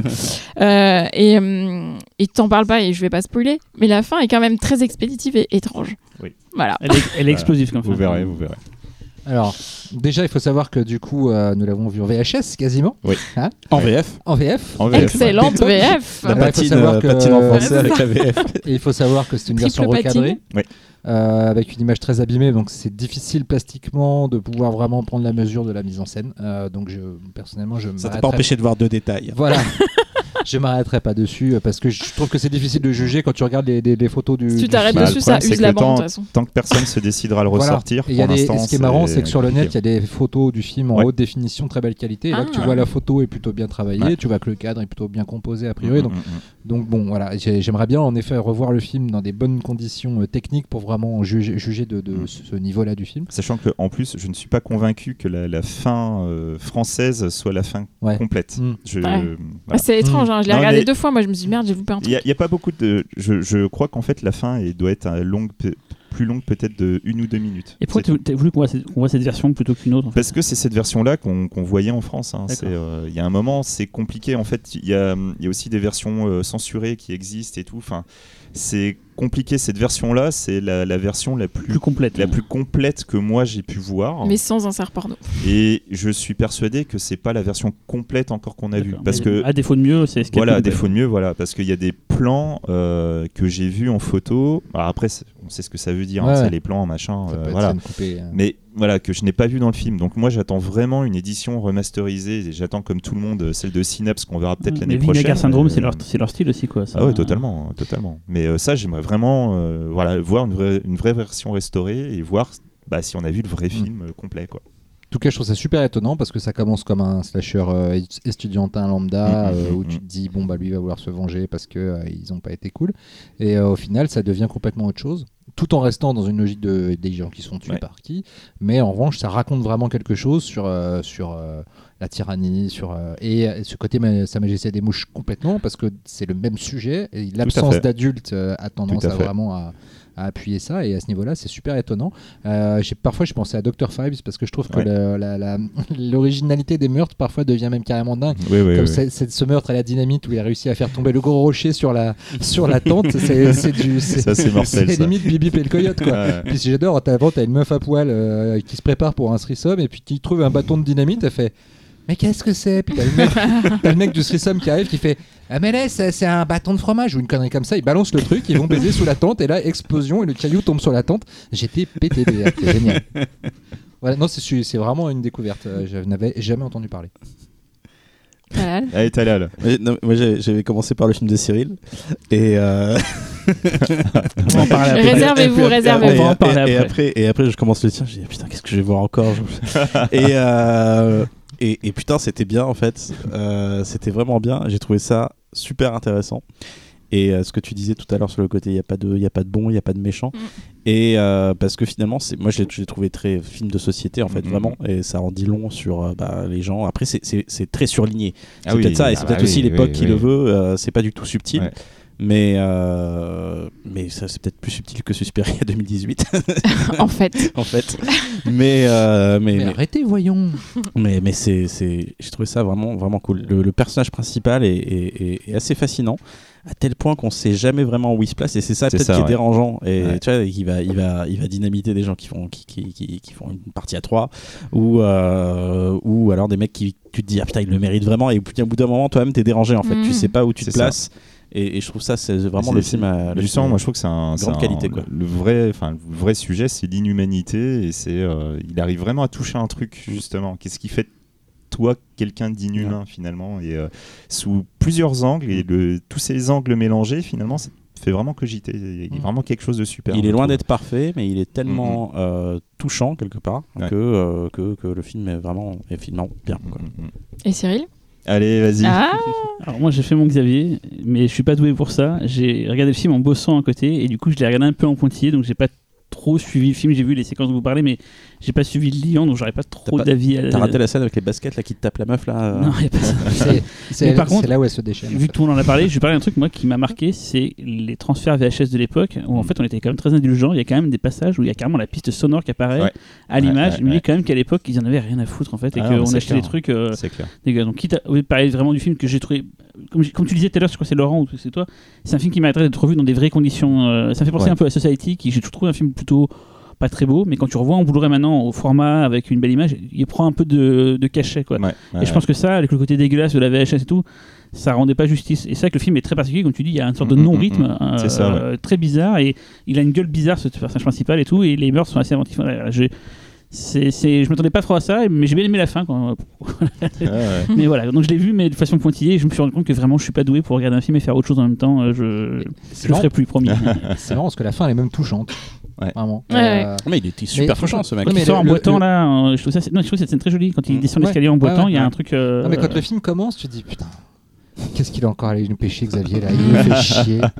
Ça non, je m'attendais à un truc comme ça, parce que le nom du film me laissait penser que ça allait être un truc un peu ça, plus ça particulier. continue, puis après, t'as euh, t'as bon, bah, ça commence, ça continue en suivant euh, le, le- modus operandi du slasher. Bon, moi, tu dis, bon, là, c'est bon, j'ai basculé dans la, dans la partie slasher.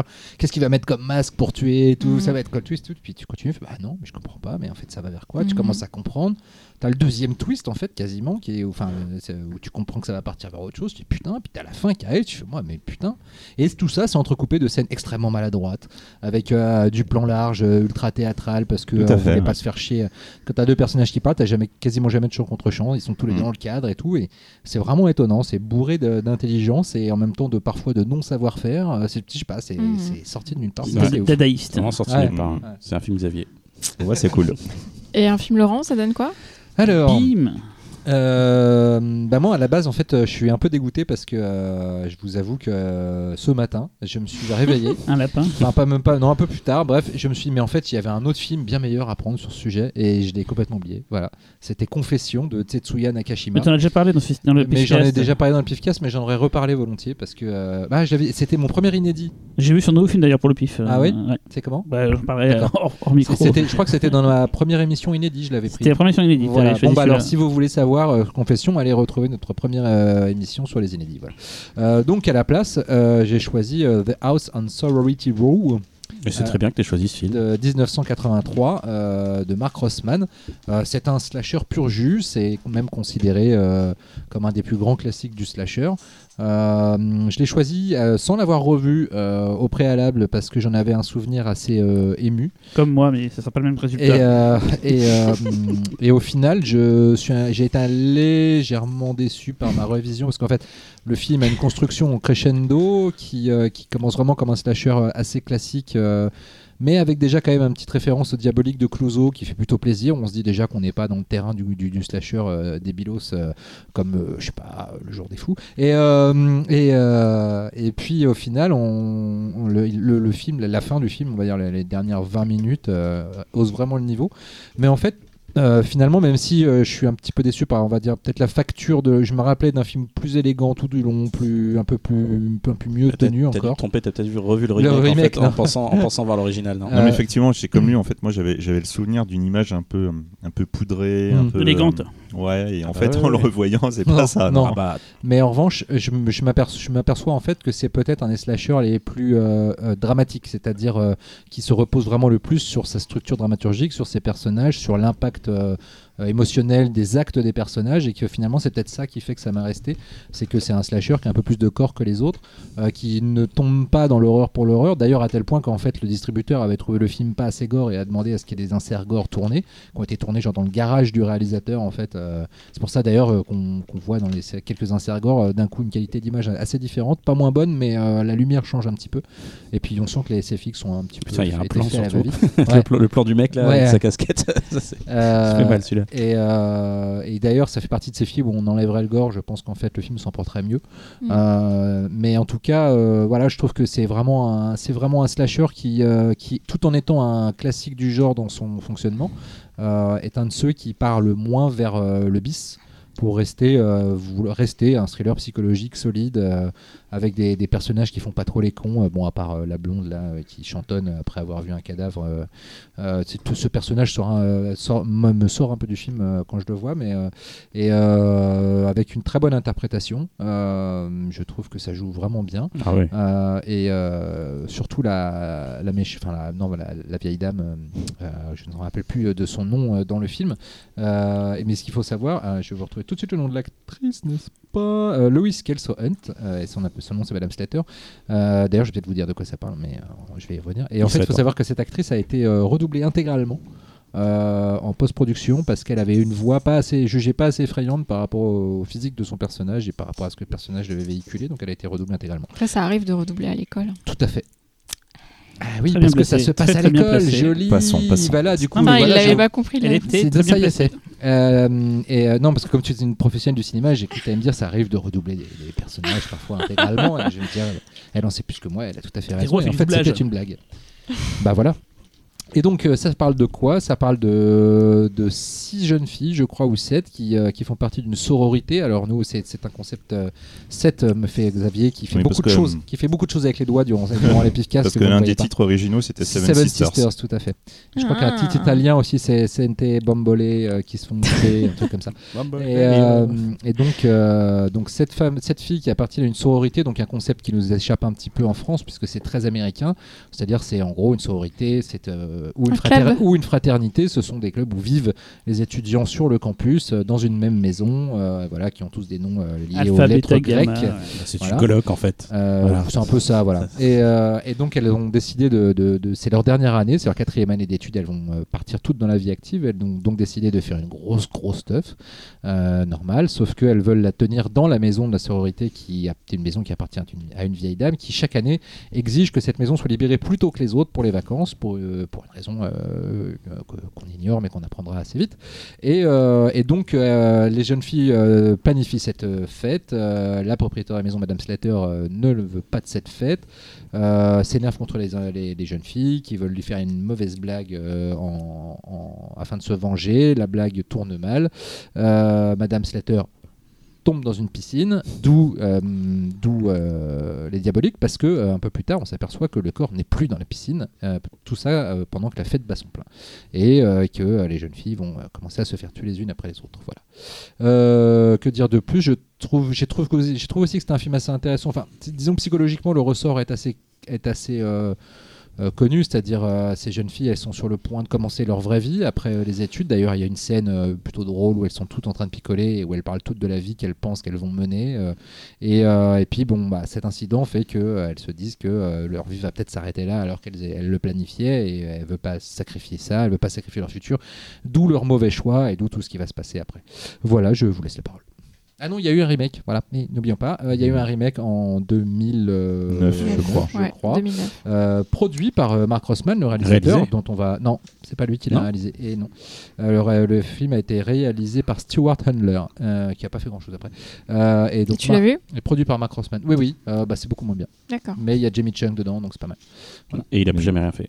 Euh, Mark Rossman ou Il a fait de la télé, non vu Rossman Ouais, j'étais en train de regarder un peu ce qu'il avait fait. Euh, Non, après. il a pareil, ouais, il a pu, il a pu faire grand chose après. non.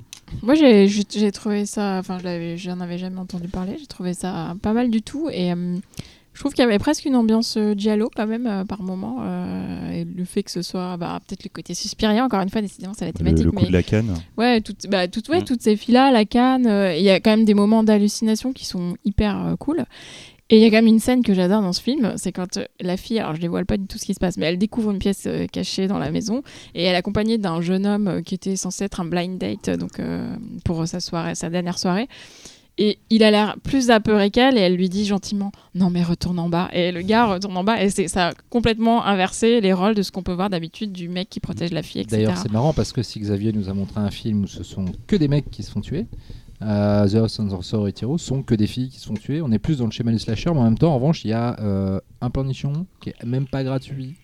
Parce que Mm. bon, c'est deux jeunes qui vont faire l'amour. Bon, euh, ils sont un peu excités Ouais, parce ouais. qu'ils ont tiré au pistolet, euh, ce qui exciterait tout le monde. Et, euh, et non, voilà, c'est euh, et, euh, et je trouve que c'est sans être du tout un film féministe, c'est vraiment un film qui donne la part belle aux, Mm. aux- aux actrices. Bah, Elles- c'est elles des ont- filles, Oui, c'est c'est une grande- oui, quoi. ce que je veux dire, quoi, c'est c'est- qu'elles elles sont pas euh, décérébrées, elles sont Mhm. pas, enfin, elles ont vraiment des Elles sont motivations. ambitieuses, euh, tu Voilà, vois, elles ont des fini moti- leurs études. voilà, elles ont des motivations ouais. psychologiques qui sont qui Mhm. tiennent complètement la route. On n'est pas dans tout, dans tout C'est une bande de copines, quoi. Ouais, ouais, mais c'est pas mal quand même pour l'époque euh, 83, moi je trouve. C'est ça qui donne la, la dimension tra- tragique, on va dire, de l'histoire. C'est Mm. qu'elles sont vraiment attachantes. Comme tu disais, elles jouent, elles jouent très bien. C'est le début Alors, de leur vie en plus. euh, Et c'est ça fait, c'est ce qui fait que c'est pas un slasher ordinaire.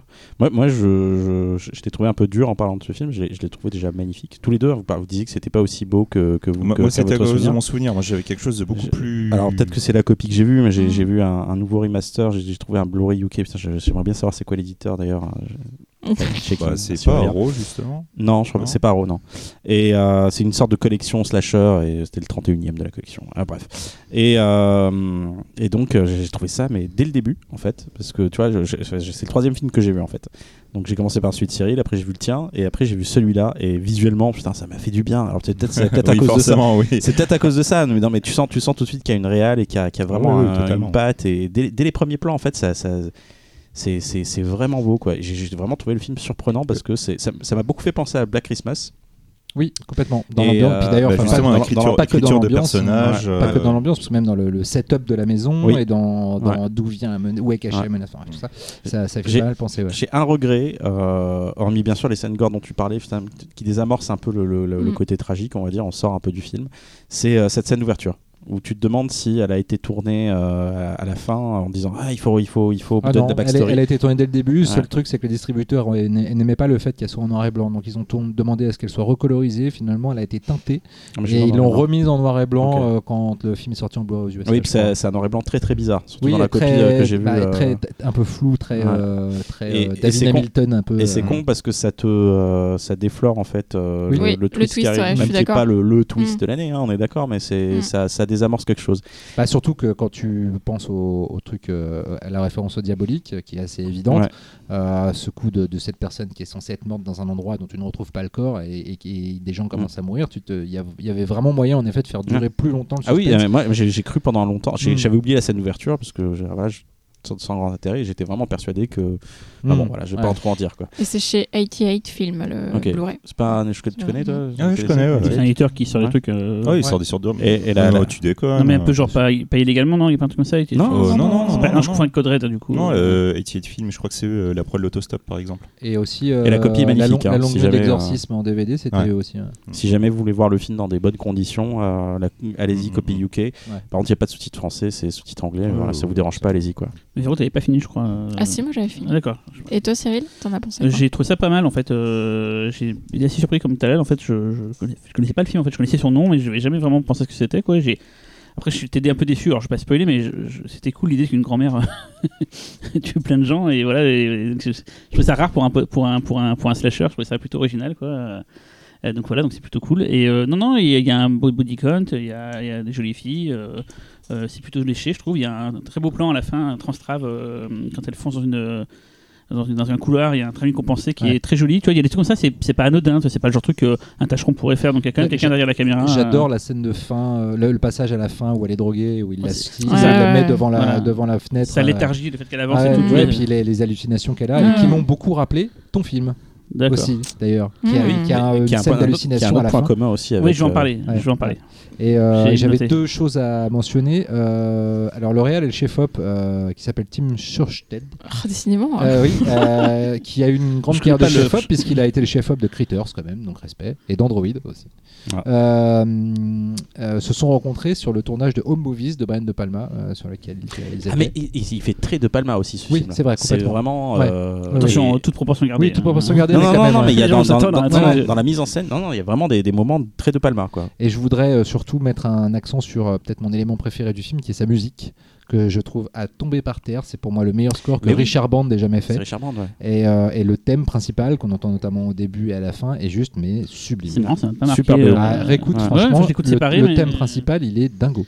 Et euh, moi, je voudrais juste finir sur le, un, un truc tout con. C'est euh, comme il y a un remake, c'est intéressant de voir l'original et les remakes pour voir quels sont les problèmes des slashers que tu auras tous dans le remake. Et dans l'original, vous verrez tout ce qui fait que généralement les slashers sont bons. Au niveau de l'écriture, au niveau des personnages, etc. Euh, C'est assez incroyable. Quoi. Si on fait un comparatif des deux, on se rend compte de. Tu veux dire de les slashers de nos jours versus euh, les slashers de l'époque? Pas que, parce que les slashers de nos jours ont les mêmes problèmes que les slashers de l'époque. Mmh. hein. C'est- quand même un genre. euh, où à partir du moment où tu, tu partais dans le produit et que tes personnages c'était des stéréotypes, bah déjà ça commençait à moins marcher. Mhm. Les bons slashers comme Black Christmas euh, ou ce film-là, c'est des persos écrits, bien joués, etc. Enfin, Ouais, tout de suite ça change la L'héroïne, donne. l'héroïne, elle est, elle est super, euh, elle est super bien quoi. En fait. Ah ouais, mais est- totalement, Mm. totalement. Moi, je préfère la- le personnage de, la, de sa meilleure pote au début, finalement qui devient son antagoniste, celle qui, qui, qui Ouais. crée la, Oui, la blague vrai. en fait. C'est vrai. Elle, euh, l'actrice, elle est géniale. Ouais. Elle, Ouais, mais elles elle sont- est, elles elle sont- est à fond dans le truc. Ah. euh, Mais le slasher, c'est quand même le parent pauvre du film d'horreur. Parce que c'est ton film, c'est Voilà. ça maintenant. C'est ça que tu essaies de me faire dire. Oui, c'est ton tour. Pourquoi c'est pas, pas un slasher, toi? Ah, Si, si, mais je veux dire, c'est c'est quand même un- dans l'histoire, du- dans, le- dans le genre du film d'horreur, le slasher, c'est quand même un peu le- l'enfant bâtard. Le, c'est pas ce qui a produit les meilleurs films, quoi. Donc moi, à la base, euh, je pensais euh, parler d'un bon film. J'avais un souvenir d'un bon film. Vous allez comprendre un peu en discutant que ça n'est pas trop le cas. Euh, juste avant de commencer, j'aurais peut-être dû prendre en fait The Prowler, en fait, qui est un très bon film euh, d'horreur. Euh, On avait passé d'ailleurs dans la nuit du slasher euh, qui se passe en milieu scolaire. Et si je dois conseiller un film scolaire, enfin un milieu scolaire qui tue, C'est Lolita malgré moi avec Lindsay Lohan, mais malheureusement ce n'est pas fantastique, donc Jamais. je ne pourrais pas en parler ici. Mais si vous voulez voir le film ultime fait sur les, Bah. les milieux scolaires, c'est celui-là quoi. Fallait prendre Freaky Friday. Ouais, mais c'est pas. fantastique. Oui, c'est fantastique, c'est vrai. Eh Sex ouais. Academy. C'est super bien. Mais Freaky Friday, ouais, j'aurais peut-être dû prendre. Alors moi j'aurais voulu prendre le- l'école emportée, mais le film est pas bon. Et j'en ai déjà dommage. parlé. Oui, t'en as déjà parlé. Non, parce qu'en fait, je je me faisais une réflexion quand on a vu tous nos films, c'est que tous nos films parlent de la même époque, de, dans la- dans l'enfance. Ce n'est que des films de de- d'ados au lycée ou à la fac. Et d'ailleurs, ton film Et à toi, c'est pas- pas vraiment un film d'é- d'école. Si, parce que ça se passe à la fin de Ah bah oui. fac. Ouais, elles mais elles c'est sont pas sur dans la les- sororité, ça se passe sur le Oui, mais campus. c'est pas vraiment dans le. Ah si, ça se le mien sur- d'ailleurs non Ah. plus ne correspond pas non plus, parce que finalement il n'y a pas de cours Oui, à ce mais ça, oui, mais bon. Le le- seul qui correspond vraiment, c'est. Les enculés, les mouchards. de Talal et. Bon, attends, mais, mais euh, Xavier aussi. mais voilà, non, mais en fait, c'est ce qui me fait penser qu'il y a assez peu finalement de films d'horreur euh, qui, euh, impliquent vraiment des enfants dans des écoles. Euh, voilà, il faudrait peut-être en faire un. Non, mais des jeunes enfants, quoi. Donc, parlons de mon film qui apparemment Ah. est pourri et je peux Mais pas non, aller. on n'a je rien peux- dit Je encore. peux pas aller contre cet avis parce que voilà. Déjà, il est réalisé par trois personnes, ce qui n'est jamais un très bon signe quand un film est signé par trois personnes.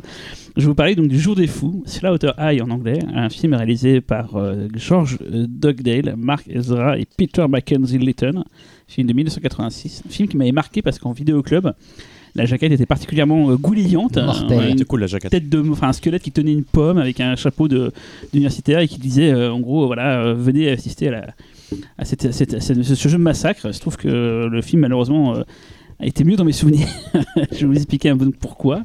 Donc l'histoire euh, ça se passe le 1er avril. Il y a une bande d'étudiants euh, qui ont pour euh, souffre-douleur un mec qui s'appelle Marty qui est un peu le, nerd de l'équipe là qui est fan de, chimie qui est un peu réservé et tout quoi. Et ils font que de se foutre de sa gueule. Et du coup ils se font engueuler parce qu'un un des ils lui ont fait un piège dans une douche et tout, donc ils se font engueuler, donc ils lui en veulent vraiment, et ils vont lui faire un, mauvais coup, mais qui va aller trop loin, ils vont faire exploser euh, un truc dans son, dans son laboratoire de chimie, du coup il va se- retrouver défiguré par un, bocal d'acide qui lui tombe sur la gueule, et le film se termine là, et à lui après 10 ans plus tard, ils sont tous réinvités dans l'école euh, pour une sorte de fête des 10 ans, euh, l'ancien camarade, ils arrivent, ils découvrent l'école un peu abandonnée, euh, ils se demandent ce qu'ils qu'ils foutent là, ils arrivent à rentrer dedans, d'ailleurs c'est pas très malin pour Marty d'avoir fermé les portes s'il veut faire un piège quoi. Et ils se rentrent dedans. Et là ils découvrent une table avec de la bouffe et tout. Et puis ils comprennent qu'ils ont été invités là que eux. Et ils vont se faire massacrer.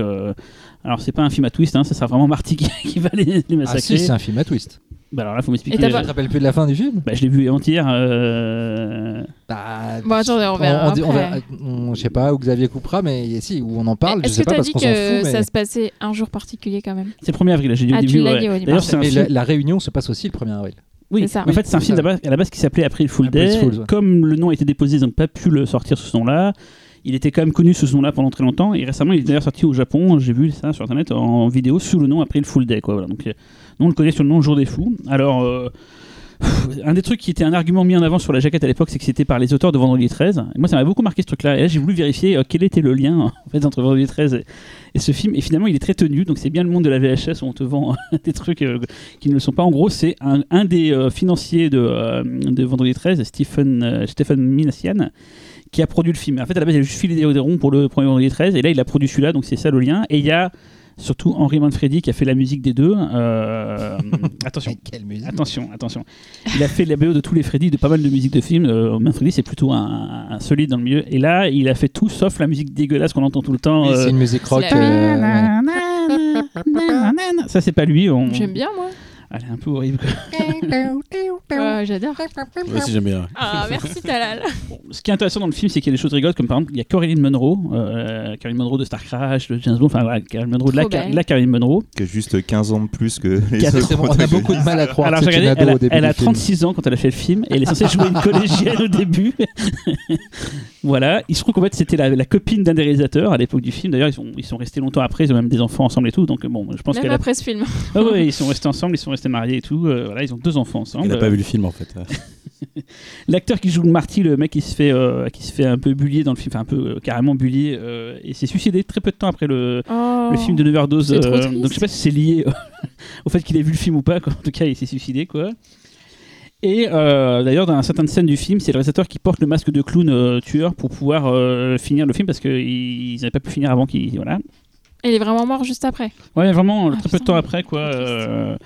Euh, on voit à un moment donné dans le film un producteur, il se trouve que c'est Dick Randall. Alors Dick Randall, c'est un mec qui a produit énormément de films de bis, mais vraiment très très bis, beaucoup en Asie d'ailleurs. Il a produit euh, par exemple For You Hate Only, euh, film de, avec Wen Wang.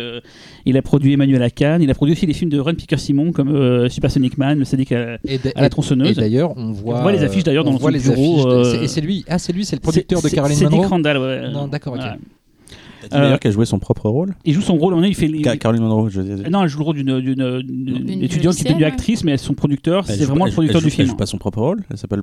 Ah, elle Non. s'appelle Non, juste elle s'appelle Carole. Carole. Carole, ouais. Je pensais que c'était. ok, bon, voilà.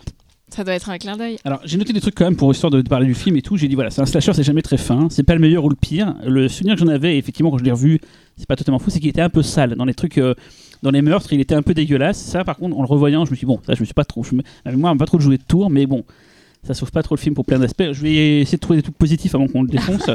Euh, je trouve que la mise en scène est inspirée, alors très inspirée un tout petit peu des, des films de Peter Jackson du début. Dans la photo, dans certains trucs, ça ressemble un peu à du, à du bad taste. Malheureusement, très vite, non, ça, ça passe euh, cette maestria, on va dire. Mais au début, je me ça faisait vachement penser pour les extérieurs un peu à la Nouvelle-Zélande, à ce que Peter Jackson pouvait faire. C'est un film d'ailleurs qui a été tourné en Europe, en, en Angleterre, je crois. Euh, Il y a un gros body count, il y a beaucoup de gens qui meurent dans le film, au moins euh, on n'est pas, euh, c'est pas, c'est pas l'arnaque comme les films modernes où il y a deux mecs qui meurent dans tout le film. Là, quasiment tous ici passent. Il y a d'ailleurs un- une mort qui est repompée de House of Sorry Hero, un mec qui se fait poignarder dans le dos dans la bagnole. Et j'ai mis, c'est les mêmes, je sais pas ce que ça peut, je sais pas si c'est un vrai truc que je veux dire là comme argument, mais ça fait quand même penser à beaucoup de merde qu'on peut voir des fois pour le pif. Sauf que là, il y a 35 mm, ce qui fait que ça donne un petit côté, un petit, un petit charme en fait. Euh, voilà, le- la pellicule, des fois, ça peut sauver un film moyen, là où maintenant la vidéo, ça sauve plus en fait. Euh, à l'époque, le 35 mm pouvait donner un petit côté. euh, ah bon, voilà. de- ouais. C'est un film de 86. Si tu vois ça fait en 2018, euh, tu te dis que non. Voilà, ouais, tout. Et en fait, voilà, donc le film, il est, il est bon, c'est, c'est- voilà, j'aurais peut-être dû le revoir avant de, de le mettre dans la Moi, liste. je te le trouve dur quand même. mais c'est Moi, pas j'ai- plus mal, finalement, c'est quand même un exemple de ce qui s'est fait à une époque, de films de. Moi, voilà, J'étais de- très très content que tu l'aies mis dans la liste parce que euh, j'ai vu. euh, j'ai- euh, alors du coup, je vais vous raconter ma live, c'est passionnant. Euh, Ah. j'ai- Moi, je l'avais loué à l'époque, celui-là. Un jour, moi j'étais j'ai été sur un- dans une brocante il y a peut-être 15 ans et, euh, et je vois la VHS vendue, euh, je sais pas, 5 francs. Euh, donc c'était plus que 15 ans du coup, euh, parce que c'était les francs il me semble. Et euh, donc je l'achète, euh, et je rentre chez moi, je suis très content, et je la regarde. Et en fait, c'était pas une VHS d'origine, c'était un mec qui l'avait enregistré et puis qui avait mis la jaquette de vidéocassette. Sachant que pour ceux qui n'ont pas connu, Vidéocassette, Voilà, c'était l'ennemi des gens Voilà. en brocante. C'était le No Passaran Voilà. des, des Et, et, collectionneurs. euh, et, euh, Vidéocassette, c'est un magazine qui sortait et qui listait les films qui passaient à la télé. Et dedans, il y avait la jaquette. Vous pouviez découper la jaquette vidéo, enregistrer le film et avoir votre, euh, votre édition euh, homemade. Et donc, bon, du coup, Il a bien film. découpé, hein. tu l'as pas remarqué, t'as Ah, pas c'était grillé, très bien. Ah, c'est non, mais- super bien découpé. Et non, mais même, sur que soit- non, mais que vidéocassette. c'était une vidéocassette, ça me pose pas, ça me posait aucun Ah, problème. pour moi, c'était rédhibitoire. Au moins, j'allais voir le film. Et sauf que il a hum, pas enregistré jusqu'au bout. Donc, je n'avais Ah. jamais vu la fin du film. J'avais été marqué par euh, les meurtres, euh, notamment le meurtre à la bière, euh, à la bière Oui. à l'acide. c'est celui-là qui est Moi, c'est la baignoire. la baignoire, voilà. C'est les qui est, deux qui m'ont absolument, marqué. qui est absolument génial, mais donc je ne connaissais pas la fin de cette putain de film, de ce putain de film. t'a traumatisé. Et alors du coup là je vais spoiler, donc vous pouvez peut-être euh, lecteur qui ne veut pas être spoilé avancer Ouais, ça, c'est euh, pas votre lecteur c'est pas votre lecture de, de C'est 2-3 pas le sixième minutes. c'est pas. euh, Mais à la fin il y a un twist puisque en fait il a tout rêvé. Quand il se réveille à l'hôpital, Ah oui, je suis con, bah il a, oui. il a Ah oui. cauchemardé. Il Moi, a je pensais fait que c'était une scène qui avait lieu après, en fait. Moi. Non, non, Ah, parce qu'il a cette compris. hallucination qui ressemble à celle de The House on Sorry Hero où il voit toutes les personnes qu'il a tuées revenir en fantôme le hanter. Ou maniaque. Il se, euh, voilà, il se réveille. J'ai pensé à Maniac aussi. Ouais, il se réveille dans l'hôpital euh, peu de temps après avoir été blessé en fait. Et, euh, et là, il s'échappe de l'hôpital et là, on, on comprend qu'il va redevenir ce ah, tueur putain, homicide. Comme un con, je vois. crois que c'est une scène qui était après, Voilà. en fait. euh, Et euh, voilà. J'ai pas compris le film que j'ai choisi. moi, je trouve que c'est un slasher très très fun, mais euh, mais déconnes, c'est ça la fin hein ouais, c'est ça. la J'avais fin, pas ouais. compris la fin en Ouais, fait. c'est. Moi, un rêve, après, moi. C'est un rêve, tout le film est un rêve. Dé- Déjà que c'était pas génial. alors là, Parce qu'il n'y aurait pas autant d'incohérences si c'était pas un rêve. Alors, Il y a euh, plein de trucs qui vont pas dans le film. En fait, moi, je trouve, que, je trouve le film plutôt fun jusqu'à cette longue, très longue, trop longue scène de poursuite de fin. Alors j'ai regardé, ça a été rajouté parce que Ouais. le film n'était pas Il assez long. court, et ils nous ouais. dit bah vas-y, ça euh, filme-le dans le truc, euh, poursuis avec la caméra. Donc c'est un Ouais, plan ouais. à la Steadicam, je sais pas quoi, mais ah ouais, mais la dernière scène. rajouté c'est- pour, au début, c'est pas mal euh, parce que pour rajouter un quart d'heure quoi. tu te dis tiens, euh, Karen Monroe qui se fait courser en Steadicam et tout, ça, ça a de la gueule. Ça- Bon, première fois le mec la rattrape, mais en plus le tueur le plus incapable de l'histoire, c'est que le mec il trébuche sur ses lacets limite quoi. Et donc il tombe une première fois, tu te dis bon ok, deuxième fois, attention, au bout d'un quart d'heure il est encore en train de la courser, d'essayer de trouver des rideaux pour la tuer, tu te dis mais tu te fous de ma gueule. Et ouais, la fin c'est impossible. En fait, à la fin, tu dis, c'est tellement nul que. euh, Comment dirais-je c'est forcément il y a un twist. C'est pas pas juste Eh ben, lui y en a qui un. tue. Non mais à part ça, mais c'est pas pas être juste lui qui tue. Il y a forcément un truc. C'est un des anciens Oui, oui. camarades. Et en fait non, c'est vraiment lui. Ouais, ouais. C'est vraiment je tué. Mais euh, après, euh, attends, ju- jusqu'à ce- jusqu'à cette euh, longue scène de fin et ce twist con, moi je trouve euh, le truc euh, remplit son, replie son, son Bah, ouais, C'était meilleur dans son mon esprit en contrat fait. de, euh, de slasher euh, con-con, mais, Ouais, mais non, moi, mais, je trouve mais un peu que- crado et gore. Quoi. Par rapport à un slasher, je trouve ça très cruel en fait. Je trouve que les personnages, il n'y en a aucun à sauver et même le, le- la victime du début au final. Bon, voilà. Je trouve, enfin, rien que le début, quand ils font les blagues au début, mais c'est horrible quoi. Franchement, c'est c'est vraiment révoltant et cruel. Donc euh, c'est plutôt bien.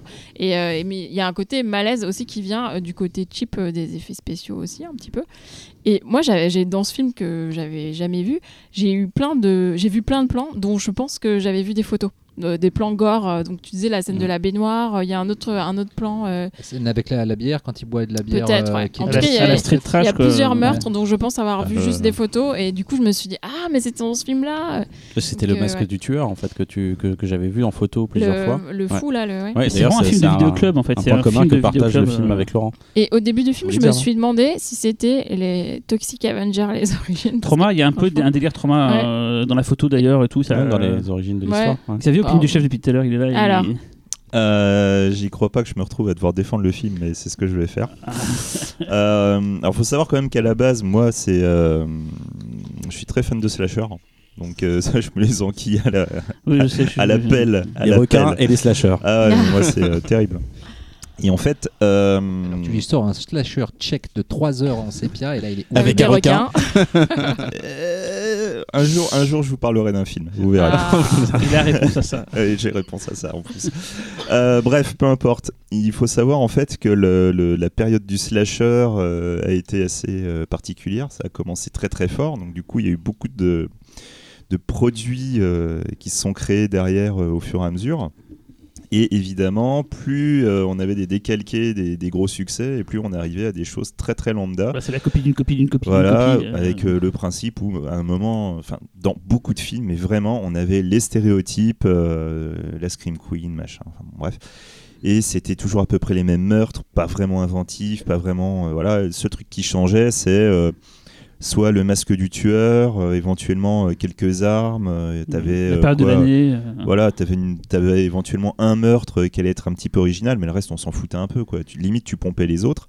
Et en fait en 86, bah t'as le jour des fous qui sort et c'est en fait c'est un peu le chant du signe du genre quoi. C'est on peut penser ce qu'on veut du film, qui- que moi personnellement je n'aime pas plus que ça. Mais comparé à ce qui était sorti avant, c'est il y a un vrai gap qualitatif. Là, d'un seul coup, les mecs, ils essayent à nouveau d'être inventifs, ils essayent à nouveau de, de faire quelque chose. Donc c'est un, un des derniers bons slashers entre guillemets Pour un Mais slasher, tu dirais. pour, un slasher. Mais c'est vrai que c'est un film qui malheureusement fonctionne principalement à cause de ses meurtres. Mais je tiens à préciser aussi que c'est parce que bon, pendant une certaine période, il n'y avait plus que ça qui fonctionnait. quoi. C'est comme euh, la période qu'on a eu des morts vivants où tu avais toujours la même chose. Ou juste tortures de porn. euh, ou le torture porn, etc. C'est juste, voilà, à chaque fois, tu cherchais la, la petite originalité, le petit truc qui te faisait dire que tu n'avais pas perdu une heure et demie de ta vie. Et je peux te garantir que tu, tu le trouvais pas forcément dans tous les films. Là, au moins, tous les meurtres, ils sont cool. Mais on voit Et que c'est voilà, le fond, on voit que c'est le fond de joue de couille du, du slasher. Ouais, parce que oui. que, pour que ce soit Dick Randall qui le produise, qui est vraiment le, le margoul infini. Oui, oui. C'est vraiment, ils se sont dit, bon, bah là, on n'a pas fait un slasher, bah, c'est à la mode et tout, tu vois, ça fait vraiment le. Du coup, ça rend le petit côté un petit peu, euh, un petit peu sympa, ce côté bis, en fait, un peu mais euh, voilà, mais du coup, mal branlé. Euh, Moi, je suis pas très d'accord sur tous les meurtres. Les deux premiers sont vachement bien. Donc, du coup, tu te dis, putain, ça va partir en escalade. Et en Non, fait, après. euh, Ils ont pas de moyens, en fait, donc. euh, Oui, non, mais je veux dire, c'est après, c'est. comparé, comparé à certains films qui étaient sortis les années d'avant, je te jure, c'est mais c'est tellement du caviar, quoi. bah, après, je c'est confiance là-dessus. hein. Mais d'un autre côté, voilà, le truc c'est que euh, le jour des fous, du fait qu'il a ce statut un peu culte justement à cause de ses meurtres, euh, c'est un film que j'ai cherché en me disant ah bah enfin voilà quoi, celui-là je vais me le taper. euh, voilà. Putain, je peux dire qu'à l'époque quand je l'ai vu, je me suis dit merde quoi, c'est quand même pas terrible quoi. Ouais, j'étais avec des potes, je me souviens, on- je me Parce souviens, que- dans le vidéoclub, ils, ils ressortaient vraiment du lot. Je me disais, il y oui, avait sûr, cheese. mais- C'était quoi les cheese C'était euh, truc avec des sangsues là, tu, Ouais, tueuses, euh, Il y avait ça à côté, c'était les. Je l'époque, ça me marquait, c'était Non, des affiches la, la, qui me marquaient quoi. la- la jaquette de VHS, dont il y a le plus gros gap entre la qualité de la jaquette et la qualité du film. Ah. Abomination, non Ou Non, Ozone euh, non, c'est euh, Vidéo Dead. Ah, le truc, le film à sketch. Ouais. euh, Non, non, c'est un truc avec des mecs qui louent un film. Ou je sais pas, oui, c'est un film à sketch. Il y a des... Non, c'est pas un film C'est à pas un sketch. film à sketch, non. C'est la main qui sort de la télé, je sais pas quoi. Non, c'est un zombie qui sort d'une télé. Ouais. Et, euh, et le, la jaquette est démentielle et le film est. Bah, abomination, pourritude abomination et ozone, les jaquettes Oui, sont moins c'est gore, c'est dégueulasse, c'est crade. les films sont bis. pourris, quoi. Ouais, mais c'est bis et, Ouais. et si tu veux du bis crade, au moins tu l'as. Dans, dans Vidéo Dead, t'as que dalle. Et euh, euh, Uncut Movies a sorti le film en DVD euh, Jour des Fous, ce qui était bizarre parce que souvent c'était que des films récents, genre allemands, machin et tout, et Ah ouais. ils ont commencé à faire un peu de rétro avec celui-là, quoi, et tout. euh. C'est c'est un film culte, hein, de toute façon. Mais c'est sûr que comparé en- entre un Sorority Row et celui-là, Ah oui, il y a un gap. euh, ah ouais, il y a un putain de gap. hein. Mais ouais, je me souviens très bien de cette jaquette, euh, elle est mortelle. euh, Vidéo Dead, Euh, Il y a bien une main, euh, connard. que, que Laurent nous montre. Il y a une voilà. putain de main géante qui sort, il fait non, il n'y a pas de main, c'est un zombie. Ouais, bah, il y a comme ça, putain de main qui. C'est une main de zombie. Oui, mais je me souviens de la main qui sortait de la, la télé, quoi. Enfin voilà. J'ajouterai un dernier truc. C'est quand même moins bien que Freddy 6. C'est moins bien ou c'est mieux que Freddy 6 Non, Freddy 6 c'est mieux. Ah, bah t'as vu Oui. Ah oui. Voilà, c'est tout. Bah. Bon, c'est différent, gratuit. Ah, c'est totalement gratuit. C'est toi, Je Véro, que tu après. vas t'en prendre un à chaque émission, man. C'est Véronique. C'est moi. Bon, on va enfin parler d'un beau film. Non. Euh, moi, j'ai choisi un film de 1996, un film américain qui s'appelle Dangereuse Alliance en français, euh, The Craft euh, en américain, euh, réalisé par Andrew Fleming, euh, écrit aussi par Andrew Fleming et Peter Filardi, Et interprété par Andrew Fleming. qui avait, euh, qui avait écrit euh, L'expérience interdite, quand même, dans la même, euh, à la même époque. Alors, juste, je commence par le pitch et après on en parle. Euh, donc, le pitch, c'est Sarah, une jeune fille qui vient de déménager dans une nouvelle ville avec son père et sa belle-mère. Et donc, évidemment, elle intègre en cours d'année un nouveau lycée, un lycée catholique. Et elle rejoint rapidement une bande de lycéennes qui sont réputées pour être des sorcières. Euh, elles pratiquent en effet l'ésotérisme et usent de leur pouvoir pour régler leurs petits problèmes du quotidien. Mais en fait, l'arrivée de Sarah va leur permettre de passer à un stade supérieur de leur pouvoir magique, puisqu'elle va fermer ce cercle de quatre personnes, parce qu'elles sont trois, et donc euh, Sarah arrivait à la quatrième. Et au fur et à mesure que ce quatuor euh, gagne en puissance, euh, des tensions se créent au sein du groupe vers une issue que je ne révélerai pas. Donc juste euh, Andrew Fleming, euh, il a commencé comme réalisateur euh, au cinéma avec The Craft, puis dit que les coulisses de la précédente avec Kristen Dust et William, Michelle Williams, pardon. Mais après, il va plutôt consacrer sa carrière à la TV, donc pas grand chose à dire sur lui, à moins que vous ayez quelque chose à dire sur lui. Moi pas. Le casting, alors euh, ah, j'adore, c'est les années 90, 1996, donc il y avait toutes, toutes ces personnes étaient promues, euh, enfin étaient promises plutôt à un, avenir rayonnant. Donc il y avait Robin Tunney qui était, qui est vraiment donc qui joue le rôle de Sarah, qui est la star du film, Euh, mais ça devait aussi lancer sa carrière parce qu'elle avait joué dans Empire Records avant, mais depuis elle a plutôt fait de la télé, notamment dans Prison Break et Mentaliste. Et il y a Fairuza Balk que La j'adore meilleure. voilà, la meilleure, euh, qui est complètement barrée, qui a un physique vraiment particulier, euh, une énergie particulière aussi, qui joue souvent des folles et des camés dans les films, et notamment dans American History X, elle est géniale. Qu'est-ce qu'il y a?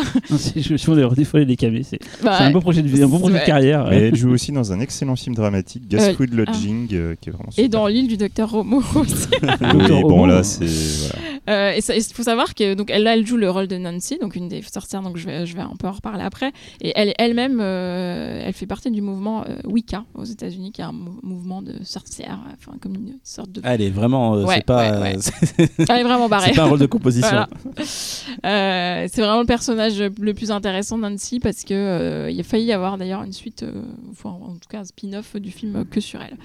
Ensuite, il y a Neve Campbell euh, dans ce film aussi, 1996, euh, qui, qui avait été lancé euh, en 94 avec la série La Vie à 5. Et la même année, ça va être son année 1996 puisqu'il y a Scream. Et euh, deux ans après, on y croit encore parce qu'elle est dans Sex Crime. Et puis en fait, on se dit, mais en fait, elle joue mal. Euh, Donc euh, voilà, heureusement, ça. Mais elle est jolie. Vous êtes Ah, elle, a, elle a quand même joué avec Robert Altman. hein. Et alors? Bon, voilà. Et euh, troisième et quatrième pardon euh, sorcière Rachel Trou qui est pas non plus une très bonne actrice et qui a pas une carrière flamboyante. C'est pas grave. Ce qui est un peu triste, c'est que c'est qu'en fait euh, elle est vraiment là pour euh, sa- enfin parce qu'elle est noire en fait c'est vraiment la caution de diversité dans le casting nageuse. et Oui, dans mais- l'histoire. Oui, mais en même temps, euh, pour le coup, euh, euh, sa vengeance est aussi liée à ça. ouais, mais je trouve que justement, ça, ça, je vais, ça je vais en reparler après aussi, mais euh, C'est un peu la laissée pour compte du film. c'est quand fait, même hein. la Oui, moins vrai, développée. Ouais. C'est vrai. Euh, ouais. Et il y a Skid Ulrich aussi qui sera aussi dans Scream la même euh, Mais année. lui, j'en parlais récemment parce que ce mec-là, il aurait duré une carrière de fou et finalement, ça a explosé en plein vol. Il a fait pour le pire et mal, pour le meilleur hein, euh, avec euh. Denis, avec euh, euh, merde. euh, Denis Avant. euh, non, euh, pour le pire et pour le meilleur, le film de James Brooke avec euh, euh, Shining, comment il s'appelle, euh, Jack, Nicholson. Un mec qui a duré une carrière de fou, le, le et puis pouf. Donc j'étais content de le revoir dans le film. là. Peut-être qu'ils ont été ensorcelés par The Craft et qu'une malédiction Ouais, du s'est coup, abattue sur voilà. eux. Euh, donc le film est sorti pendant l'été 1996. Pour moi, c'est vraiment une Madeleine de Proust parce que euh, au moment où il est sorti, je l'ai vu au cinéma et j'avais l'âge des personnages, donc euh, parfait. T'es Euh, identifié. Je- Voilà, et que complètement, justement, j'a- j'appréhende pas forcément les, les films en fonction de mon genre, mais là, euh, typiquement, avoir euh, quatre filles un peu badass qui jouent un peu les caïds à l'école. Ah, Est-ce que t'étais gothique alors à l'école? Alors, je dis pas gothique, euh, mais, mais Quoi voilà. qu'on dise la, la, C'est la- différent. la rumeur, enfin la mais les- Non, La mais j'ai- légende, euh. C'est des filles qui sont puissantes, tu vois, donc littéralement euh, parce qu'elles ont des pouvoirs. euh, mais par ailleurs, enfin, à l'époque, en tout cas, on voyait. on- et d'ailleurs, pour en avoir discuté avec des garçons autour de moi, c'est un film qui a moins marqué les garçons à cette époque-là. Enfin, alors, vous me direz après si vous c'était le cas, mais en tout cas, voilà. Mais du coup, c'est des filles sûres d'elles qui se disent que elles ont, enfin, qui, qu'elles- qui vont collaborer. Donc, ils sont pas dans. On voit souvent les filles plutôt se tirer dans les pattes. Là, elles collaborer, donc avoir un projet commun elles vont se dire que euh, les garçons on s'en fiche tu vois il y a une scène où elle lui dit non mais on s'en fout d'aller voir les mecs euh, faire un entraînement de foot bien euh, on a mieux à faire. Et surtout en fait avant d'avoir des pouvoirs surnaturels c'est ce qu'on appelle des sorcières euh, au sens euh, social du terme c'est à dire que c'est des, c'est des marginales euh, elles, elles sont pauvres elles sont euh, estropiées ou elles sont noires et c'est ça qui me rend un peu triste dans le personnage de Rachel son handicap, c'est d'être noir en gros. Bah ouais, en gros, c'est ça. Son problème, c'est juste, enfin, entre guillemets, juste d'être noir. Ok, c'est dans un lycée de riches catholiques blancs, mais, euh, mais du coup, son personnage va pas beaucoup plus loin. On n'en sait pas, elle a aucun autre background que être noir. quoi. Cela dit, si tu réfléchis, euh, tous les personnages sont. Enfin, euh, le personnage Oui. de Feroza Balk, euh, elle est pauvre, donc c'est pour ça qu'elle fait ce qu'elle fait. Le personnage. Oui, vois, mais euh, finalement. le personnage de Ferouz Albak, c'est quand même le plus intéressant parce qu'elle est pauvre, donc du coup, euh, elle, enfin, elle est quand même acculée. On voit, on voit, on voit, on voit son, euh, oui, son on- quotidien. Elle vit dans une vie. caravane Ouais, ouais. avec sa mère, son beau-père qui lui met des mains en face. Enfin, tu vois, elle est quand même un peu plus étoffée. Elle essaie Mm. vraiment de se sortir d'un truc, alors que l'autre, bon bah ok, elle se prend des Bah, remarques Neve Campbell, elle a son truc euh, physique, elles ont tout un truc euh, vraiment Et- qui va changer d'ailleurs. En fait, euh. on les voit toutes à un moment donné, toutes seules dans leur vie quotidienne, sauf euh, Rachel Trou. euh, De toute façon, on sait euh, pas, oui, on sait pas. on ouais. la voit à la piscine, mais on voit de quoi elle est victime, c'est-à-dire de racisme. Bah, les gens ils lui disent euh, ah ouais, tu vas mal sauter. De toute et- façon, c'est non, les- elle lui dit euh, j'ai trouvé un poil de cul sur ma sur ma brosse. Ah bah non, c'est un cheveu de, de Rochelle quoi. Puis à un moment donné, elle, à un moment donné, elle- à un moment donné, elle lui dit mais pourquoi t'as un problème avec moi? Et l'autre lui répond clairement bah, parce que j'aime pas les gens négroïdes. Ah oui, Ouais, voilà, oui, oui, quand oui, même. oui, oui, oui. c'est du Oui, racisme, non, hein, oui, oui. on peut qualifier ça Elle le de. dit clairement. Je me suis dit, tiens, c'est Henri Delequin qui a écrit les dialogues. les, deux, euh, les deux personnages avec Neve Campbell, c'est des seconds couteaux et Oui. comme à la fin ils sont expédiés, euh, à la- pff, vas-y comme ça.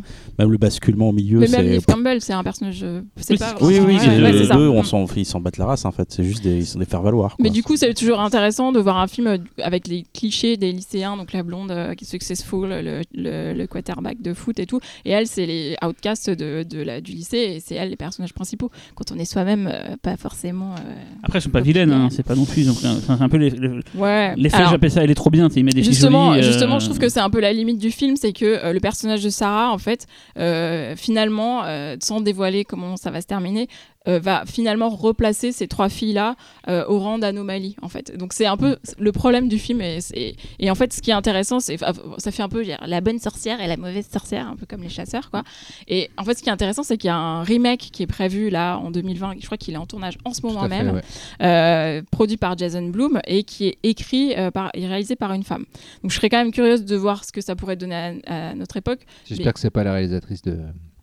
Putain, ce truc avec. C'est euh, Zoé Lister-Jones, mais a- j'ai l'impression qu'elle a fait que des dramas, donc euh, je suis pas hyper je pas confiante. hein. Le truc écrit par Diablo Cody avec euh, l'actrice des Transformers là. Avec Jo- Ah, Jennifer, ah, Jennifer Body, Body, ouais. voilà, oui. j'espère que c'est pas Jennifer's Body.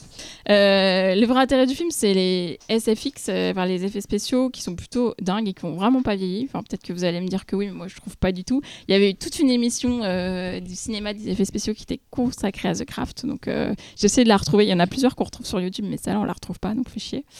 Euh, tout, il y a eu des tonnes de serpents et d'insectes, de rats, d'araignées vrais qui ont été utilisés sur le tournage. Donc rien que de savoir ça, c'est quand même assez, assez kiffant parce qu'aujourd'hui on s'emmerderait pas à, à aller chercher des vrais animaux, je pense, pour faire ce genre d'effet. Euh, et la scène finale, elle est vraiment, euh, vraiment spectaculaire. Enfin, moi, j'aime bien le climax dans la maison. euh, je trouve intéressant entre, les, entre deux des sorcières. Le score original, c'est Graham Revel euh, qui l'a fait. Cyril en a parlé longuement dans Freddy, donc on va pas y revenir.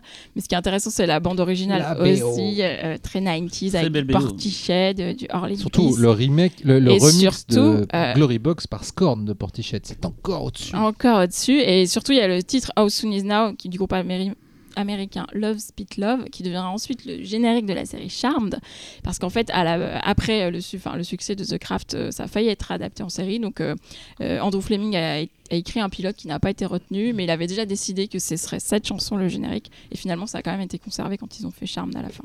Charmed qui n'a quand même rien à voir avec ce film, qui est beaucoup plus édulcoré que ce film-là. Euh, je finirai sur deux points négatifs, dont un euh, va beaucoup parler à Laurent, parce qu'on a discuté pas plus tard qu'aujourd'hui sur notre conversation. Et au début, il y a une scène assez marrante, euh, puisqu'ils sont en cours, donc ça se passe à l'école, hein, parce que c'est notre thème, en cours de français, et le prof parle en français avec plein plein de fautes, notamment au tableau, il va écrire « Si vous aviez fait vos devoirs, vous comprendriez bah, Fais tes devoirs toi aussi. hein. Et sinon, évidemment, mon obsession euh, écolo, il y a quand même une scène de douche euh, qui est ouverte et jamais fermée, ça m'obsède. Ah. Je pense encore à cette douche qui coule, je ne sais pas où, dans un univers parallèle. Voilà. Bon, Euh, vous allez me, je sens que vous allez me Euh, défoncer là. Non, non, non. je trouve que, mais en fait, je, je trouve que c'est très intéressant ce que tu dis sur le fait que le film commence par être vraiment une proposition super intéressante en matière de, re- de relecture de l'univers lycéen et de la, la place des outcasts, etc. Je trouve que le film est vraiment parce qu'ils sont jamais présentés comme des victimes, euh, elles ont leur propre singularité, elles en ont rien à battre de ce qui, de- du jugement des autres, et je trouve ça super bien. Et je trouve ça vachement dommage qu'au fur et à Mm. mesure, le film euh, euh, finalement en fasse des euh, comme si leur singularité une fois poussée à leur paro- à son paroxysme En en, faisait ouais. finalement des monstres et Mm. qu'il fallait les ramener à, quelque chose de quand même plus normé etc Euh, et, et c'est en ça que le film me déçoit Ouais, au-delà du fait que je trouve que son utilisation du fantastique ne va pas assez loin et que le, le- le fantastique est trop sage et que, et que euh, finalement j'aurais aimé que le parce que finalement, le truc sorcière, euh, leur pouvoir, c'est quoi? C'est de te faire croire que tu as des serpents au bout des doigts. Enfin, tu vas être comme ça. Je veux dire que finalement, le film ne va pas assez loin, je trouve. Mm. Dans, dans- Alors qu'il y a tout un. Leurs rituels font... parlent de, de lien à la terre, de lien à la nature, et finalement, ça, Mm. ouais, ça attire des papillons, des araignées, des serpents. Enfin, Mm. voilà, ça, c'est ma déception du film. Je trouve que le côté fantastique n'est pas assez euh, poussé. Et aussi, c'est ce retour à la norme. Mais en, en revoyant le film, je me demandais si c'était pas une parabole sur la drogue, en fait. Passer des drogues douces aux drogues dures, un peu comme ça. Enfin, finalement, je trouve le film très moraliste au final. Et, euh, Ouais. et c'est dommage parce que ça commence vraiment super bien. Et puis bon, il y a Férouz Abal qui elle est juste dingue. C'est un effet spécial à elle toute seule. Ouais, pour ça. Et en effets spéciaux, moi, je trouve le film, il a pris un coup de vieux, sauf Ah la scène où elle marche sur l'eau. qui est vachement bien, je trouve. Mais, euh, mais après. euh, Ouais, Il y a, bah, même je une crois que c'est scène, les de, doigts serpents une qui- scène de Oui. lévitation, tu vois, toute Non, simple. C'est les doigts serpents qui, me, qui, qui me font mal aux yeux. Ouais, ce plan-là, ok, je te l'accorde. Mais euh, non, mais sinon, euh, ouais, c'est dommage. Je trouve que c'est le film est vachement intéressant au début et puis il part un peu en autre boudin après. euh, il m'avait déjà pas laissé, je l'avais vu en Mhm. salle à l'époque.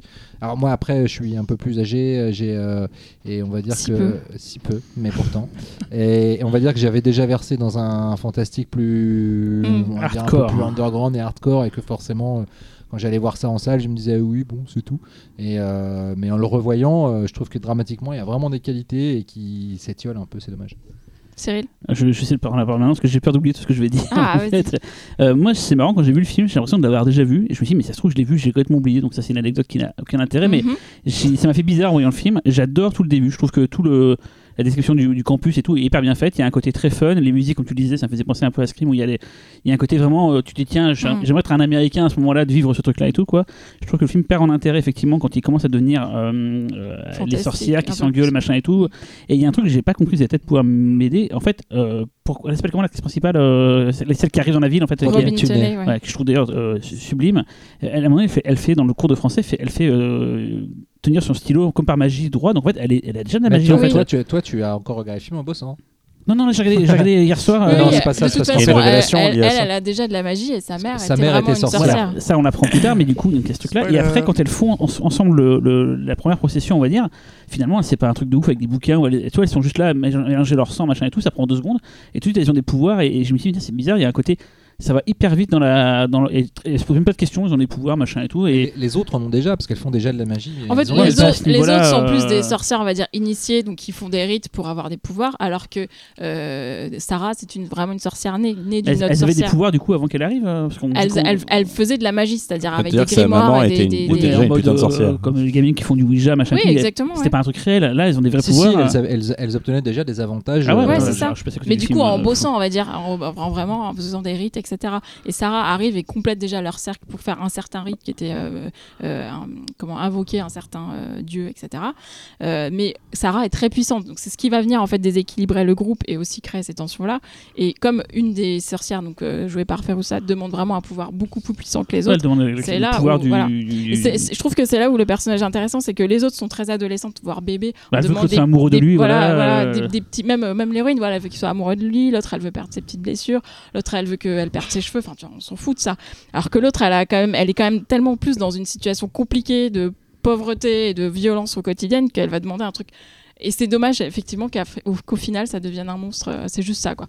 Moi, ça, c'est là où ça me déçoit. À l'époque, évidemment, quand je l'ai vu, ça, ça, ça m'était passé au-dessus de suite. En le, revo- en le revoyant aujourd'hui, évidemment. euh, Mais j'y réfléchissais, c'est quand même temps dramatiquement, il faut bien quelque chose qui oppose ces personnages et qui fasse qu'on arrive à un climax Exactement. dramatique. et Mais que- du coup, c'est quand même bien écrit. Ça aurait pu être là-dessus, eux contre le reste Ouais. du monde en fait. Bah voilà, Là, en c'est fait, voilà, dommage que ça. Il y, a- il y avait peut-être une autre voie à explorer, Mm. mais en même temps, euh, dans la logique du film et de ces personnages-là et peut-être des restrictions budgétaires, c'était peut-être une des seules voies à adopter si tu voulais un climax. En tout cas, le côté campus est vraiment. je- Au départ, j'étais Ah. vraiment super content. J'étais Et c'est même des et uniformes.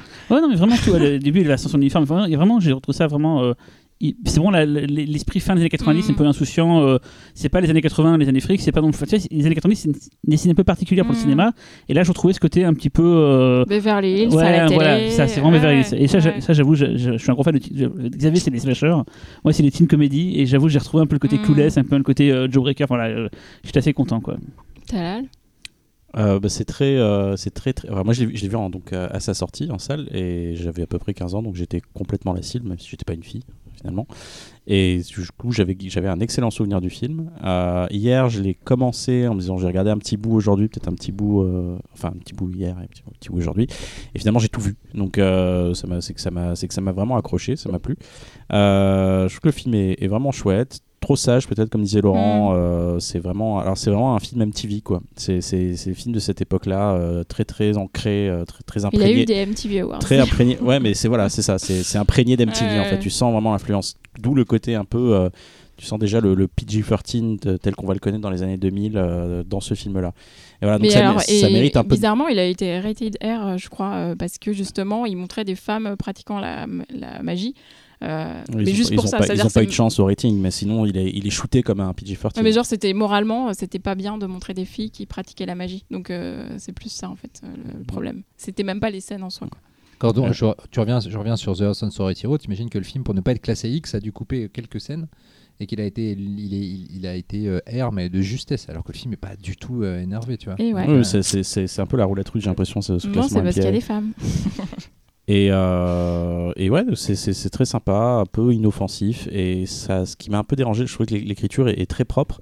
Mais il y a un truc au milieu qui m'a perturbé, c'est que en fait, c'est ce- ce- cette bascule. En fait, je j'ai pas compris pourquoi, en le revoyant, je me dis mais pourquoi elle tout d'un coup, elle, elle devient, euh, bon, je spoil, hein, désolé, elle devient l'ennemi numéro un de, de ses de ses potes. Mais genre tout d'un coup, il y a une bascule. Quoi. Le, le- Ah, la- le Sarah, mec meurt, ouais. ouais, le mec meurt et tout de suite après, bah, elle vient de Ah. l'attaquer dans ses rêves, elle vient de. Si j'ai bien compris, pas- c'est qu'en fait, à ce moment-là, ouais. elle, a, elle a récupéré le pouvoir de Manon. Mm.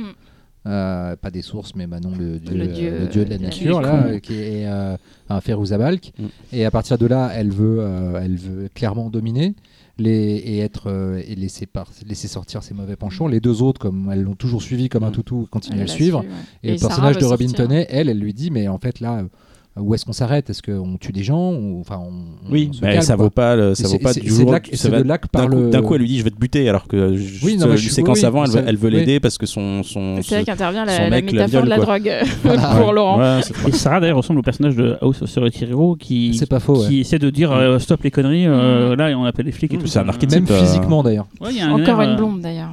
C'est un archétype. Et bah, sinon, c'est Ferozabal qui vole la vedette à tout le monde. Ah, et bah, c'est la, star du film. euh, elle mériterait euh, d'être euh, au centre du film, même entièrement. Et, et je me suis dit que si un jour il y avait un Joker féminin, Ah bah oui. c'est elle quoi. Mm. La, scène de, la scène de fin où elles sont toutes les trois en lévitation dans le salon de l'héroïne et Mm. que- et qu'elle lui fait son monologue, Ouais. mais on dirait le Joker quoi. Elle me fait penser aussi l'actrice dans. The Faculty, euh, d'ailleurs un film qu'on aura pu citer dans les films de campus, mais dans The Faculty, comment s'appelle dans The Faculty la, la, la gothique euh, Elle fait penser vachement à elle et tout. euh. Alors euh, fact-checking, Ah, fact-checking. Pendant cela, ouais. Xavier va peut-être Ah, dire ce qu'il a pensé de. euh, Allez, Xavier. Cléa Duval Cléa- ouais, ah oui, euh, tout à fait. oui. Elle fait penser à elle. un Ouais, petit bon, peu, elle, est quoi. plus, elle est plus douce, Cléa Duval. Oui, mais c'est le, le même type de physique, un peu, comme tu disais, hors norme, bizarre. euh. Ouais. Bon, Xavier euh, est euh, Tu peux rigide d'impatience. Alors, The Craft. C'est trop bien. Non. Ah Non, c'est bien, c'est bien, c'est bien. Non, mais c'est vraiment, c'est, euh, bah, c'est le film 90s euh, par excellence. Bon, moi, euh, voilà, moi, je suis amoureux de Ferouz Balk, donc forcément, euh, ce film était pour moi. Euh, non, je trouve le film quand même plutôt chouette. Je trouve un petit peu dur même sur sur la bascule dans le film que je trouve finalement assez logique parce que bon, le message globalement, enfin un des messages c'est quand même voilà quoi, ensemble on est plus fort et dès qu'on commence à se battre, bah, c'est Mhm. la destruction qui arrive.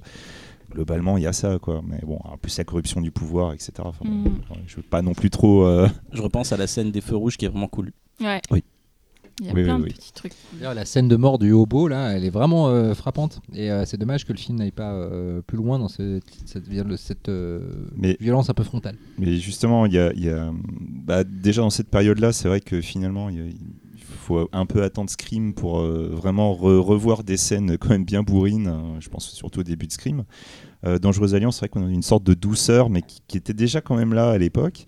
Euh, Enfin, un peu partout. Et euh, pour le côté euh, pas trop rentre dedans, je pense aussi qu'il y a un autre truc, c'est que bah, on- ils ont fait beaucoup de recherches en fait sur le sur le, le mouvement Wicca et euh, Férouz Abal qui justement a donné beaucoup de conseils et, euh, et les a envoyés voir différentes personnes euh, du mouvement. Donc je pense qu'il y a- il y, a aussi un certain côté euh, réaliste Mhm. qu'ils ont essayé de coller et je- à mon avis je pense aussi qu'il y a dû y avoir une certaine demande de ne pas aller trop loin dans, dans les délires euh, pour rester sur quelque chose de... Oui, il y avait une consultante sur le plateau. Voilà, une tu vois, je- Sorcière, euh, consultante. Voilà, je pense que du coup il y a une certaine volonté euh, là-dedans euh, de pas aller trop loin. À mon avis, après j'étais pas alors, là. évidemment, le euh, film ça euh, se, se trimballe son lot de- d'anecdotes de, tournage de Oh, étrange, pendant que nous, faisions la, oui, bah, la scène de l'incantation, il s'est passé des choses. Voilà. Voilà quoi, mais euh, C'est un, film, de, aimes, c'est un tu film de aimes. studio aussi, c'est ce qui ah pense, oui, justifie totalement, plus le, le- totalement, côté doux du, du film. Quoi. Ah oui, oui, oui. C'était pas là pour, euh, pour aller C'est très très loin, c'était pas là pour choquer, Non, euh, c'était là pour marcher sur MTV. C'était Avec- le fantastique des années 90. hein, Voilà, puis totalement. avec juste ce qu'il faut pour donner l'impression aux adolescents qu'il y a un truc un petit Transgression, peu ouais, sulfureux, transgression, la transgression, mais voilà, mais voilà. C'est pas un reproche, hein, c'est juste euh, ce côté un peu on va dans, euh, au bord des règles, mais on, voilà, on reste Il est, sage et il est tout. sorti en 96 Ouais. Ouais, bah tu vois, moi j'avais 20 ans, donc forcément, moi, c'était les- j'étais à un moment où j'étais pas. J'étais plus trop dans, dans le délire. Et Quoi. ça, et ça vaut quoi la version, on va dire, euh, masculine chez pas Rainy Harlin euh, Ah, euh, Ah, The The Covenant. Covenant. The Covenant. Bah, Parce que plus- vous- vous- Tu l'as jamais vu, celui-là Non, parce que a- c'est le- c'est la partie au moment où Rainy Harlin Ouais. commence à devenir moins intéressant apparemment. hein. Euh, non, euh, c'est pas René Harlin, c'est. Ah, c'est Harlin. Si, si, c'est Arline, ouais. C'est juste avant. Putain, je Mind- confonds avec celui de De Coteau. Parce que j'allais te dire, il y a beaucoup de poitrail encore dénudées. autre chose. De Coteau, c'est encore autre chose. euh, mais ouais, il y a De Coteau finalement copie le Harlin en fait. Tout à fait. C'est avant, après Mindhunter. C'est juste après le pire film de Je crois. Mais, de- mais de- enfin, j'ai pas vu ses derniers trucs. Ah mais non, c'était vraiment considéré non, comme non, le- le- il y a son fond de footage là, euh, dans les, son fond de footage dans les Ah, montagnes. ouais. là, ça, c'est dégueulasse. Ça, ça, c'est- Mais ah. non, mais non, c'est vraiment, non. c'est pas à part un une ou deux Mais scènes c'était de. beaucoup comparé comme le The Craft euh, masculin. Ouais, quoi. à part une ou deux scènes où justement les pou- enfin un peu limite à la hongkongaise dans les dans l'utilisation des pouvoirs où les mecs s'envoient un peu valdinguer, c'est à peu près tout ce que je me. Mais c'est le même, le trame ou pas du coup que le, que le film de Véro. Covenant. J'ai l'impression que c'était un petit peu genre The Skulls mais avec de la magie. Ah ouais, ouais, ans ouais, après. ouais, après, mais c'était vraiment à l'époque comparé comme le. c'est le marketing qui veut ça, mais c'était le The Craft en masculin quoi. Ouais. Vous l'a- vous l'aurez 4, compris. euh, Vous compris, à chaque émission, on doit citer HK et Arline. C'est un gage qu'on a en fait. mais tu vois à la même époque dans, dans un lycée, je préférais largement, je crois que ça, ça lui sortira à peu près à une époque peut-être un petit peu après euh, comportement troublant. Ouais, mais c'est euh, comportement. Qui mais Ah, ça, tu rigoles, c'est fantastique C'est comportement. Ah super bon comportement Putain, oublié alors. C'est quoi Non, déjà c'est chouette, c'est Ça me chouette. dit quelque chose Euh, c'est réalisé par un des mecs qui, qui tournait beaucoup de X-Files. Je sais plus si c'est Nutter ou Je si sais, plus, c'est. si- euh, je sais plus lequel c'est, c'est je peut-être. Nutter. Ouais, Je c'est un, des, un gros réalisateurs de X-Files et c'est avec. euh, David Nutter, Et euh, 1998. le euh, Cyclope dans X-Men. oui, et puis avec euh, l'ex-femme de, de Tom Cruise. Euh, Oui, Katie Holmes. Cathy Holmes. James voilà. oui. Marsden. C'est- Ouais, merci James C'est Marsden. Ah oui, un, lycée, un lycée où il y a des, une espèce de lavage de cerveau des, des gamins. c'est ça, Ah, ouais, le- Holmes, oui, Ouais, ça me revient. C'était vraiment bien ça. Voilà. Et de mémoire, je crois qu'en plus que ce truc-là, il y avait deux fins et qu'en fait, la, bah, justement, je crois que la fin qui a été conservée pour le- l'exploitation sale, c'est la fin la plus douce et qu'il y avait un truc. Il est beaucoup pas plus sorti trash. à peu près au même moment qu'un autre film avec Cathy Holmes, euh, Mrs. euh, je sais pas quoi là. Ça vous dit Ouais, pas c'est un dans truc ces eaux-là, ouais. Euh, Si, ça me dit. mais Je crois que la- je crois que mais qui l'affiche était- bleue de comportement troublant. Ouais. Le meilleur film de Holmes, c'est Go. Et c'est sorti quand alors Comportement troublant? 98.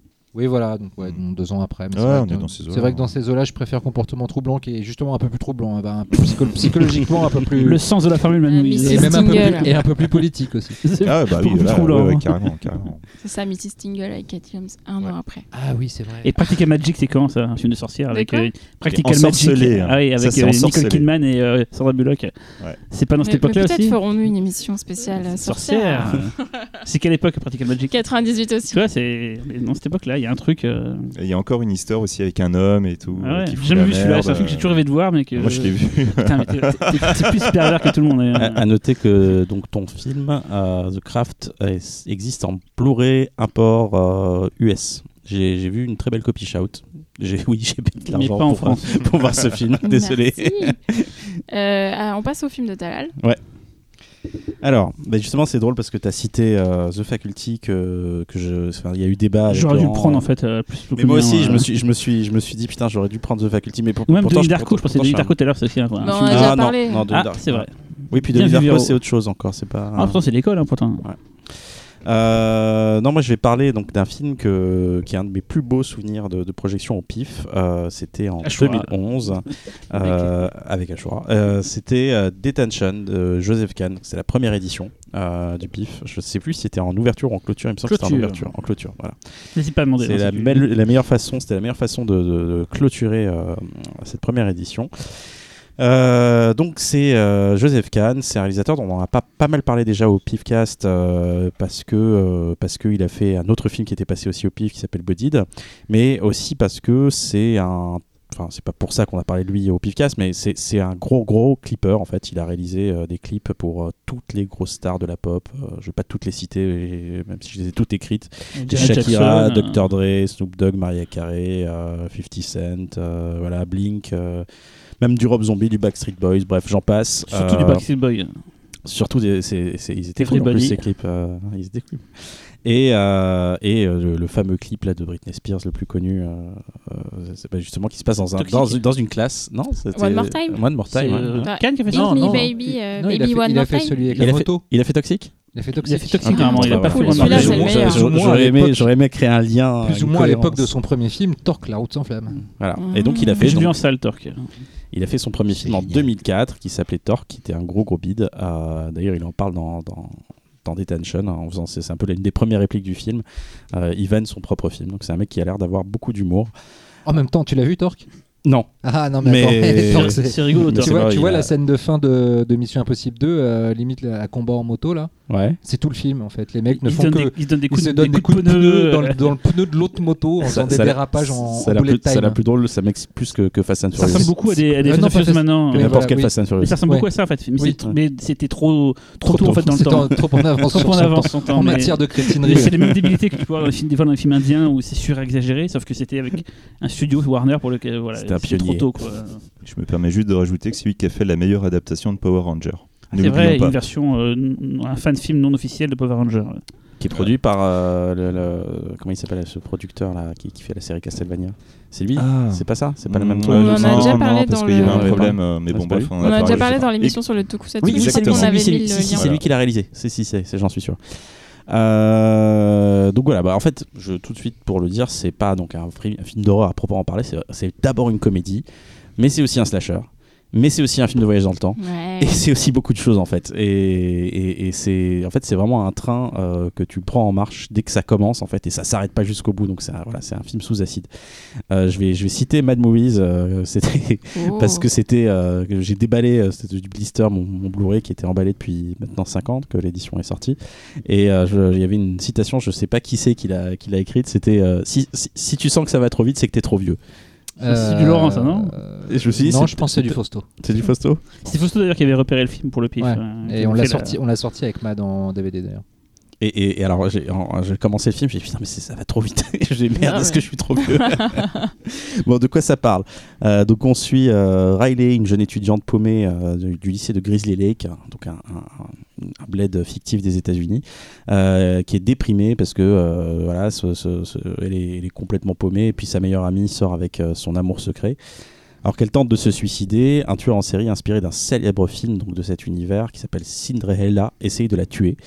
Euh, elle s'échappe, mais d'autres me- meurtres surviennent et Riley et ses amis se retrouvent alors en detention, donc c'est le terme en anglais pour euh, être en colle en fait, euh, par le directeur et pour démasquer le tueur qui se trouve forcément parmi eux.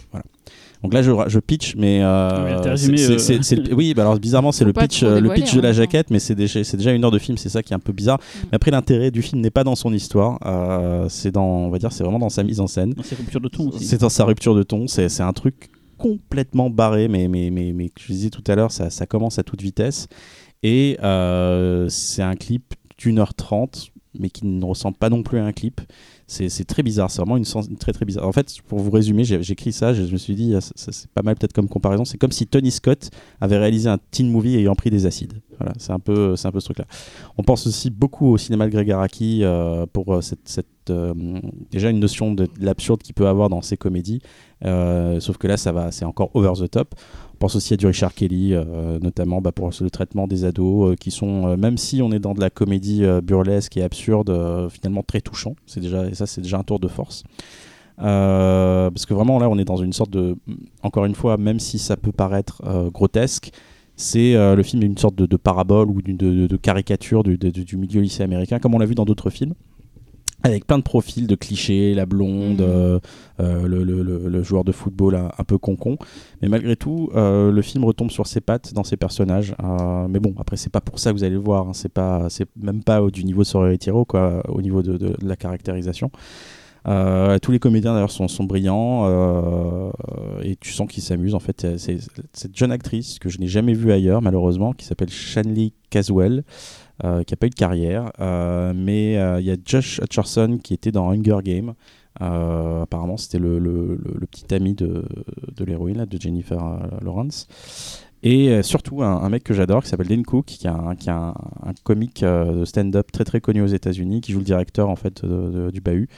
Euh, une comédie romantique que j'adore avec. euh, comment il s'appelle Oh, ça va me revenir. Bref, euh, donc ouais, c'est vraiment un film de festival euh, par excellence. J'ai alors, je vais faire une confession. Même j'avais regardé un souvenir immense du film euh, dans sa projection, et c'était probablement dû à l'effervescence de la Mm. salle, de fin de festival, tout ça. Et chez moi, j'étais un peu moins emballé. C'est pour ça que je me suis dit putain, j'aurais peut-être dû prendre The Faculty euh, parce que j'avais, j'aurais peut-être eu pris plus de d'amour en fait à, à donner euh, pour euh, pour ce film. C'est The- plus simple, The Faculty, dans le sens euh, de ce que ça raconte. C'est plus simple, Faculty, c'est peut-être plus touchant. Oui. Euh, Detention, c'est tellement beaucoup, beaucoup, Oui. beaucoup que c'est. Oui. Au bout d'un moment, t'as du mal à, tête à, te, à trouver de l'émotion dans tout ça, en fait. C'est ça qui t'a. Euh, mais ouais, mais, mais c'est pas c'est pas le sentiment que j'avais eu en, en le regardant au pif. Parce que euh, c'est un effet galvanisant de la ça, salle, de ça, la- une des séances les plus euh, survoltées C'est la foule qui était contente, il y avait une sorte de. C'était c'était Un mortel. peu comme Body, il y avait, euh, Mm, c'était mm. plus l'effet de groupe qui a rendu Ouais. le truc magique. Ouais. Le film est bien en soi, mais c'est l'effet de groupe qui a dû le rendre magique. Quoi. Il y avait ça, ça et, et- et Final Girl, c'était ces deux, deux, deux, deux projections pif que j'avais adoré. Final Girl, il y avait le côté ressemblent, post-Bataclan qui a rendu la séance un peu bizarre aussi. Mais et le film était très beau. On en, reparlera dans, un- dans une, autre occasion.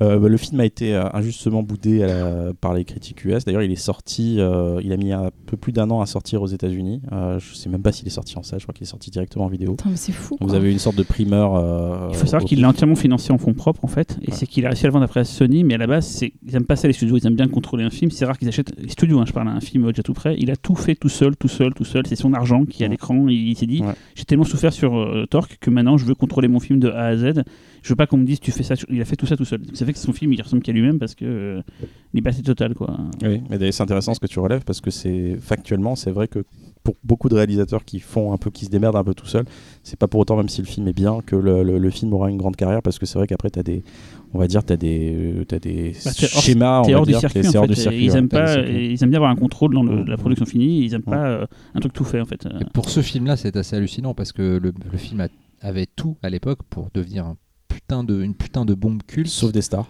ouais, ouais, mais à part Dan euh, Cook, quoi. Ouais, mais tu vois, je veux dire, ça aurait pu être, euh, tu vois, Denis Darko euh, Mm. est un film qui Ouais. n'a pas Denis c'est un film qui à l'époque, il y avait tard, personne de Oui. connu, tu vois. Enfin, Ouais, c'est- et, euh, et, euh, et je trouve ça dingue. Je trouve vraiment que le film a raté sa- la génération. euh, il a raté la génération qu'il visait, par faute de, de studio De qu'il n'a pas distribution. cru, de Mm. distribution, etc. Mais parce qu'il y a vraiment. euh, Mais un si j'ai l'impression que c'est comme pour Body, c'est comme pour Torque, c'est un mec, qui- c'est horrible ce que je veux dire, mais d'être trop en avance en fait. Tu vois, Body, personne n'en a voulu. Aussi, Body, il en a chié pour le distribuer. Finalement, YouTube l'a pris. Mais du coup, ça a été un non-événement parce Ouais, que bah personne oui. l'a vu en fait. Qu'est-ce Euh, qu'ils en font et si YouTube Bodied, euh, YouTube n'en fait rien. bah, je sais qu'à la, à la rentrée, c'est pour ceux qui sont intéressés, il va pouvoir être possible d'acheter en physique Bodied. Là. Il sortira en DVD Blu-ray. Je sais pas En si c'est en France France, mais aux États-Unis en tout cas, c'est le cas.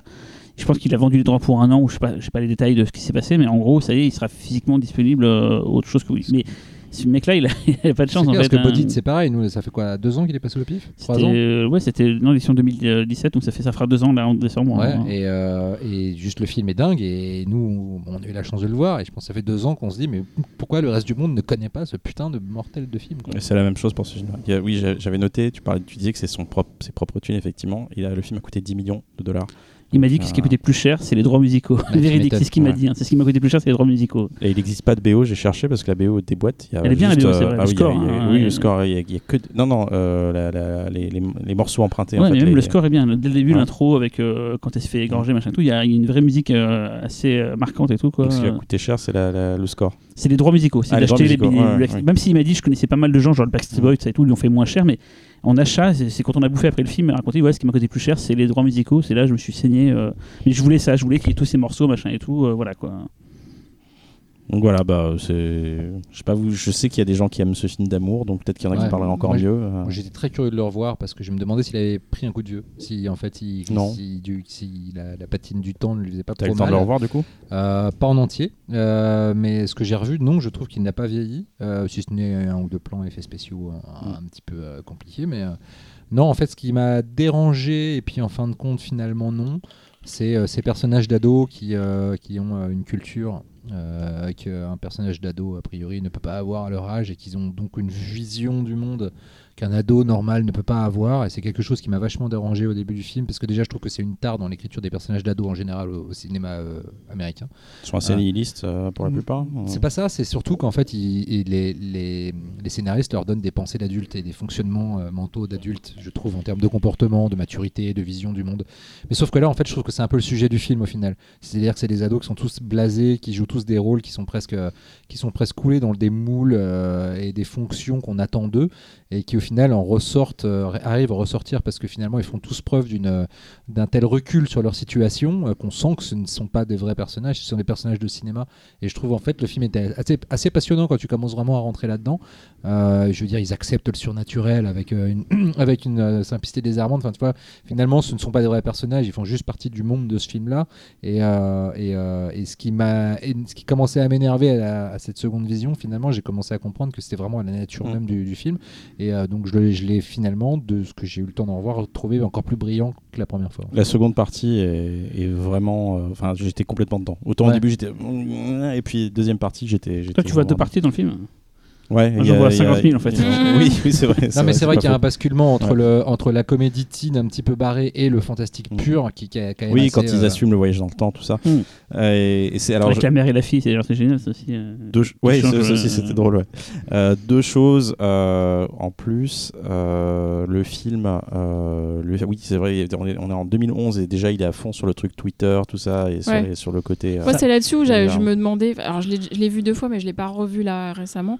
Et je me demandais là-dessus si ça avait vieilli ou pas. non, tu vois, sur justement, il n'y a, pas- y a pas Instagram, mais, mais ça aurait pu tous être des victimes d'Instagram aujourd'hui. Ce Mm, film aurait marché Et aussi je me bien. souviens, ça apparaît sur l'écran et c'était pas un truc trop commun à l'époque. Je me trompe, peut-être que je, je, je suis à race, de mais toute façon, il y a côté- 10 000 choses qui te paraissent à l'écran aussi. Enfin, c'est c'est systématique en fait. T'as plein d'effets en fait de, c'est ça, en qui fait, c'est jaillissent, ça. euh, Moi, je me demandais si Oui, ça avait mais les gens, les effets de texte qui écrivent et tout, maintenant on voit ça souvent, mais dans Ouais. Tragedy En Girl fait- qu'on avait passé récemment, il y avait ça, mais tu vois. euh, Ça n'a pas vieilli parce qu'on on voit toujours ça. Donc Mm. au final, en fait, le film était encore, hum, comme on dit, un petit peu en, comme En avance, film, un peu en avance, Mm. et qu'il est, euh, maintenant, c'est ce qui commence à nous énerver. Mm. Quand tu dis que lui, il l'a vu en, déjà en, En 2011, première, euh, c'était fou. C'était il y a l'époque. 8 ans, oui, c'est quand même quand tu réfléchis ça. Et l'autre chose, je me suis fait, je me suis fait la remarque, c'est marrant parce qu'on a pris finalement, on a, on a un portrait d'ado, on va dire, de, des années 70 aux années 2000 avec tous nos films, finalement, parce que 70, c'est ça, Mhm. dans les baskets, euh, 76, ouais. 76, 70, 80. non, non, ils sont vieux, les les 80. ados, les ados, ils ont 50 ans dans le 80, film. hein, donc, 90, euh, 2000. euh, donc, 36 euh, ans. on a vu, on voit l'évolution un peu des, des ados et est-ce que ça donne foi dans Pas trop, non. Tout était dans mon film déjà, l'inhumanité. Ah, La souche du mal. non, moi j'ai rien à ajouter. euh, J'adore ce film. Je le trouve. euh, il y a une énergie. En fait, c'est une énergie qu'il y a Ouais. dans ce film euh, qui n'y a pas dans d'autres films, euh, clairement. Mais voilà, donc rien à ajouter. Meilleure séance du pif. Voilà. Ever Euh, Quasi. ouais. Bah, du coup, euh, moi, moi c'est vrai que du coup, j'avais le- l'élément en plus, hein, comme j'ai expliqué dans, dans l'émission Oui, euh, le spéciale 50 ans, PIF ouais. vécu. C'est l'émission Voilà. 50, écoutez là, on parle beaucoup de, de la Voilà, projection. je- ouais, voilà, de ce film. je- je Et d'Étienne. Voilà, et d'Étienne. Donc, euh, moi, il y a- y, y un truc euh, en plus Ouais, particulier, personnel. avec, avec- avec Joseph, avec ce film, voilà, avec, avec le Joseph. et filtrage du film. on, en- on en a chié avec Joseph, hein, putain. Il était adorable. D'ailleurs, c'est un mec très très est sympa. C'est vraiment un super, un super gars, vraiment. Et voilà, donc du coup, moi, il y a le truc personnel qui fait que ce film, de toute façon, je peux le revoir un milliard de fois. Il me fera Ça te toujours, rappellera euh, des trucs en fait. euh, Voilà, il me ouais. fera toujours un truc particulier. C'est, c'est, euh, ma Madeleine de Proust. euh, Big up à Karim d'ailleurs de- qui avait sous-titré tout le truc. euh, Ouais. D'ailleurs, c'est ses sous-titres, ils sont dans le DVD français Non, c'est celui de Sony, Ils je ont- pense. Ils ont fait. ouais. Ouais. Mais voilà, c'est une de mes Madeleines de Proust les plus récentes, on va dire. Voilà, donc forcément, euh, voilà, Et, vous filmera l'avez- et toujours. je me posais la question, vous l'avez- vous l'avez vu en salle, vous étiez dans la salle, vous l'avez revu en fait j'ai dû euh, le voir trois fois. J'ai dû le voir euh, à Sitges, Ouais. au PIF, et je l'ai passé à Lyon après derrière, où je l'avais revu à Lyon euh, Ok. à un festival. ouais. Bon bah voilà. Bien ouais, pour reprendre une quote de détention, j'avais noté It's not the end of the world, it's just high school. C'est cool. On finit en musique avec Cyril. Alors, t'as sélectionné quoi comme Et du coup, comme on en a beaucoup parlé dans ce PIFcast, j'ai choisi la musique du jour des fous. J'adorerais tellement. Non, on en a beaucoup parlé. J'ai choisi la musique de, la musique de Scream en fait, parce que euh, la musique de Scream, euh, donc fait par euh, Marco Beltrami, a, beaucoup marqué à l'époque et d'ailleurs ça a lancé sa carrière. Il avait quasiment rien fait avant. euh, de ce film-là, le film-là d'ailleurs qui, a- qui a aussi été un, un tournant pour pas mal de gens, genre Dimension, la boîte qui faisait les films d'horreur pour Miramax, a explosé avec ce film qui a coûté très peu et qui a rapporté plus de 100 millions. Enfin, c'est, ça a été un film de tous les records. Et euh, cette musique, même, on l'entendait partout après dans toutes les bandes annonces, machin et tout. Donc, elle est, je trouve, assez symptomatique de ce que c'est qu'un film de campus. Et donc, c'est pour ça que je voulais la mettre euh, maintenant. On va entendre le, c'est le morceau qu'on entendait dans la BO. Alors, c'est pareil, un film qui fait une belle BO, un peu comme pour euh, ton film, Véronique, qui a une BO de, de musique. Genre, il y avait du Moby, il y avait plein de trucs vraiment mortels dedans, quoi. Oyster Cult aussi. Ouais, hein, Cult. hein. Non, non, mais vraiment, c'est une, une BO, je l'ai encore écouté aujourd'hui, c'est une super BO, le- le- Oui. la compilation des morceaux de Scream. Et donc, dans cette BO, il y avait un seul morceau de, de Marco Beltrami. Plus tard, le, score est sorti d'ailleurs avec le 1 et le 2 ensemble. Donc, on va écouter ce morceau qui s'appelle Trouble in Westboro, qui est donc le thème principal de, de Scream, un peu le thème un peu vénère, et qui sera mélangé avec Lamans, qui est le thème un peu plus euh, triste de, de Scream. Euh, donc, j'avais pas grand chose à dire sur Marco Beltrami, c'était le score vraiment qui l'a propulsé. J'ai appris qu'il était à l'USC, donc c'est son école euh, formé par le compositeur euh, Jerry Goldsmith, qui est un peu un des plus grands compositeurs de musique euh, de tous les temps. voilà, D'ailleurs, je t'interromps deux secondes. Tu vas peut-être pouvoir mettre Joel Goldsmith, c'est frère de Jerry Goldsmith, et qui, aucune bo- idée. et qui bosse, je crois, dans la musique de film aussi. C'est possible, Parce qu'en fait, il est, il est No aussi, il est aussi au générique de The House on Sorority Row. Il n'est pas crédité comme compositeur, posi- compositeur officiel, mais dans le département musique du générique de fin de The House on Sorority Row, tu as euh, euh, Band, euh, Richard Band et Joel Goldsmith. Ah, peut-être, je sais pas. Et du coup, voilà, je me poser la question. Et je me suis posé la question comment Wes Craven l'a, trouvé en fait, parce que comment ce mec-là qui avait jamais rien fait a fait. Pour moi, la musique de Scream est indissociable du succès de Scream. hein. C'est vraiment un truc qui a marqué. Et en fait, apparemment, ce que j'ai découvert, c'est que euh, Marco Beltrami chattait sur internet avec l'assistant de Wes Craven et il lui a demandé est-ce que vous cherchez des nouveaux talents Il lui a fait bah oui. Et c'est comme ça qu'il s'est retrouvé à pouvoir envoyer sa bande démo, machin et tout. Parce que C'est quand même curieux, le mec avait jamais vraiment rien fait de notable avant, et surtout à faire une des bio cultes des années 90. euh, euh, Enfin, je sais pas pour vous, mais la bio de Scream, elle est, enfin la musique de Beltrami, elle est, elle est indissociable du film. Pour moi, c'est autant le film doit autant son succès euh, pour ce qu'il raconte et que cette musique vraiment dingo. euh, le mec s'est révélé comme un excellent compositeur. Ah oui, après il a fait des suite. très bonnes BO. Vu- euh, vu- ça fait un bout de temps qu'on n'avait pas trop entendu parler de lui. Je crois que j'ai vu que c'est lui qui faisait le score euh, du film qui se passe sous l'eau là avec euh, Christian Stewart et Vincent Cassel qui sort là. euh. Bah non, mais déjà l'an dernier, il était nominé aux Oscars pour le score de. euh, fuck. Euh, ça se passe. Ah, les mecs avec les créatures qui doivent pas parler, dis-moi. Ah, Sans euh, un bruit. ah oui, Ouais, c'est je suis- vrai, je suis c'est vrai qu'il fatigué, est ouais. revenu Ouais, avec ouais, son elle est très bien, nominé aux BO, elle est Bah, elle chiante dans le film. Ouais, mais elle est bien. Oui, elle est bien en dehors du film. Moi, je l'écoute souvent, elle est bien. Mais dans le Bah, film, c'est- elle casse les couilles C'est pas, c'est pas toujours du. du- Enfin, moi je suis partagé sur Beltrami. Il y a Beltrami, c'est variable. il y a des, Pour Hellboy, c'est pas mal. Hellboy 2, je crois que c'est lui aussi, il me semble. Non, Euh, ça c'est Elfman. Enfin, mais pour Hellboy 1, c'était lui en tout cas, ça c'est sûr. Oui, Ouais. oui, oui, c'est lui. et je me- J'essaie de me rappeler du thème en fait. Et en fait, non, Beltrami, Mais- peut- c'est ça qu'il a, un moment, il, il était un peu feignant, et ça Mm. se répétait un peu, mais des fois, il a eu des. des, des Il a fait un Terminator. Il a euh, fait un Terminator et c'était cata. Je crois que c'était le 4? 3. 3 C'est le 3, ouais. Non, c'est Elfman qui fait le. c'est marrant encore une fois. Tiens, comme quoi, euh, Et Joel Goldsmith, euh, fact-checking, c'est le frère de Jerry Goldsmith. Voilà. Bravo Laurent. Bravo. Voilà, Ton on intuition était la bonne. couchera moins con ce soir. Des choses à dire sur la Laurent. BO de Scream, euh, Véro Euh, J'aime bien. Xavier Non, t'as raison, c'est vraiment culte et euh, c'est vrai que un- ça fait partie de ces, ces rares BO où vraiment tout le monde va reconnaître euh, le film. Quoi. C'est, ça devient de plus en plus rare en fait des BO comme ça. Bon, bah, un peu comme celle de Saw d'ailleurs, qui à l'époque aussi marqué euh, les esprits. euh, voilà quoi. Bon, bon, bon. On l'écoute et euh, avant, on dit au revoir à tout le monde. Voilà. Merci de nous écouter. À dans deux semaines. Et bonne, et bonne rentrée. Bonne rentrée, oui. Bah bisous. hein, Ah oui, ici, Aurélien. Ah, c'est la dernière d'Aurélien. Ah oui, Bonne rentrée Aurélien. Merci. Meilleur fact-checker ever.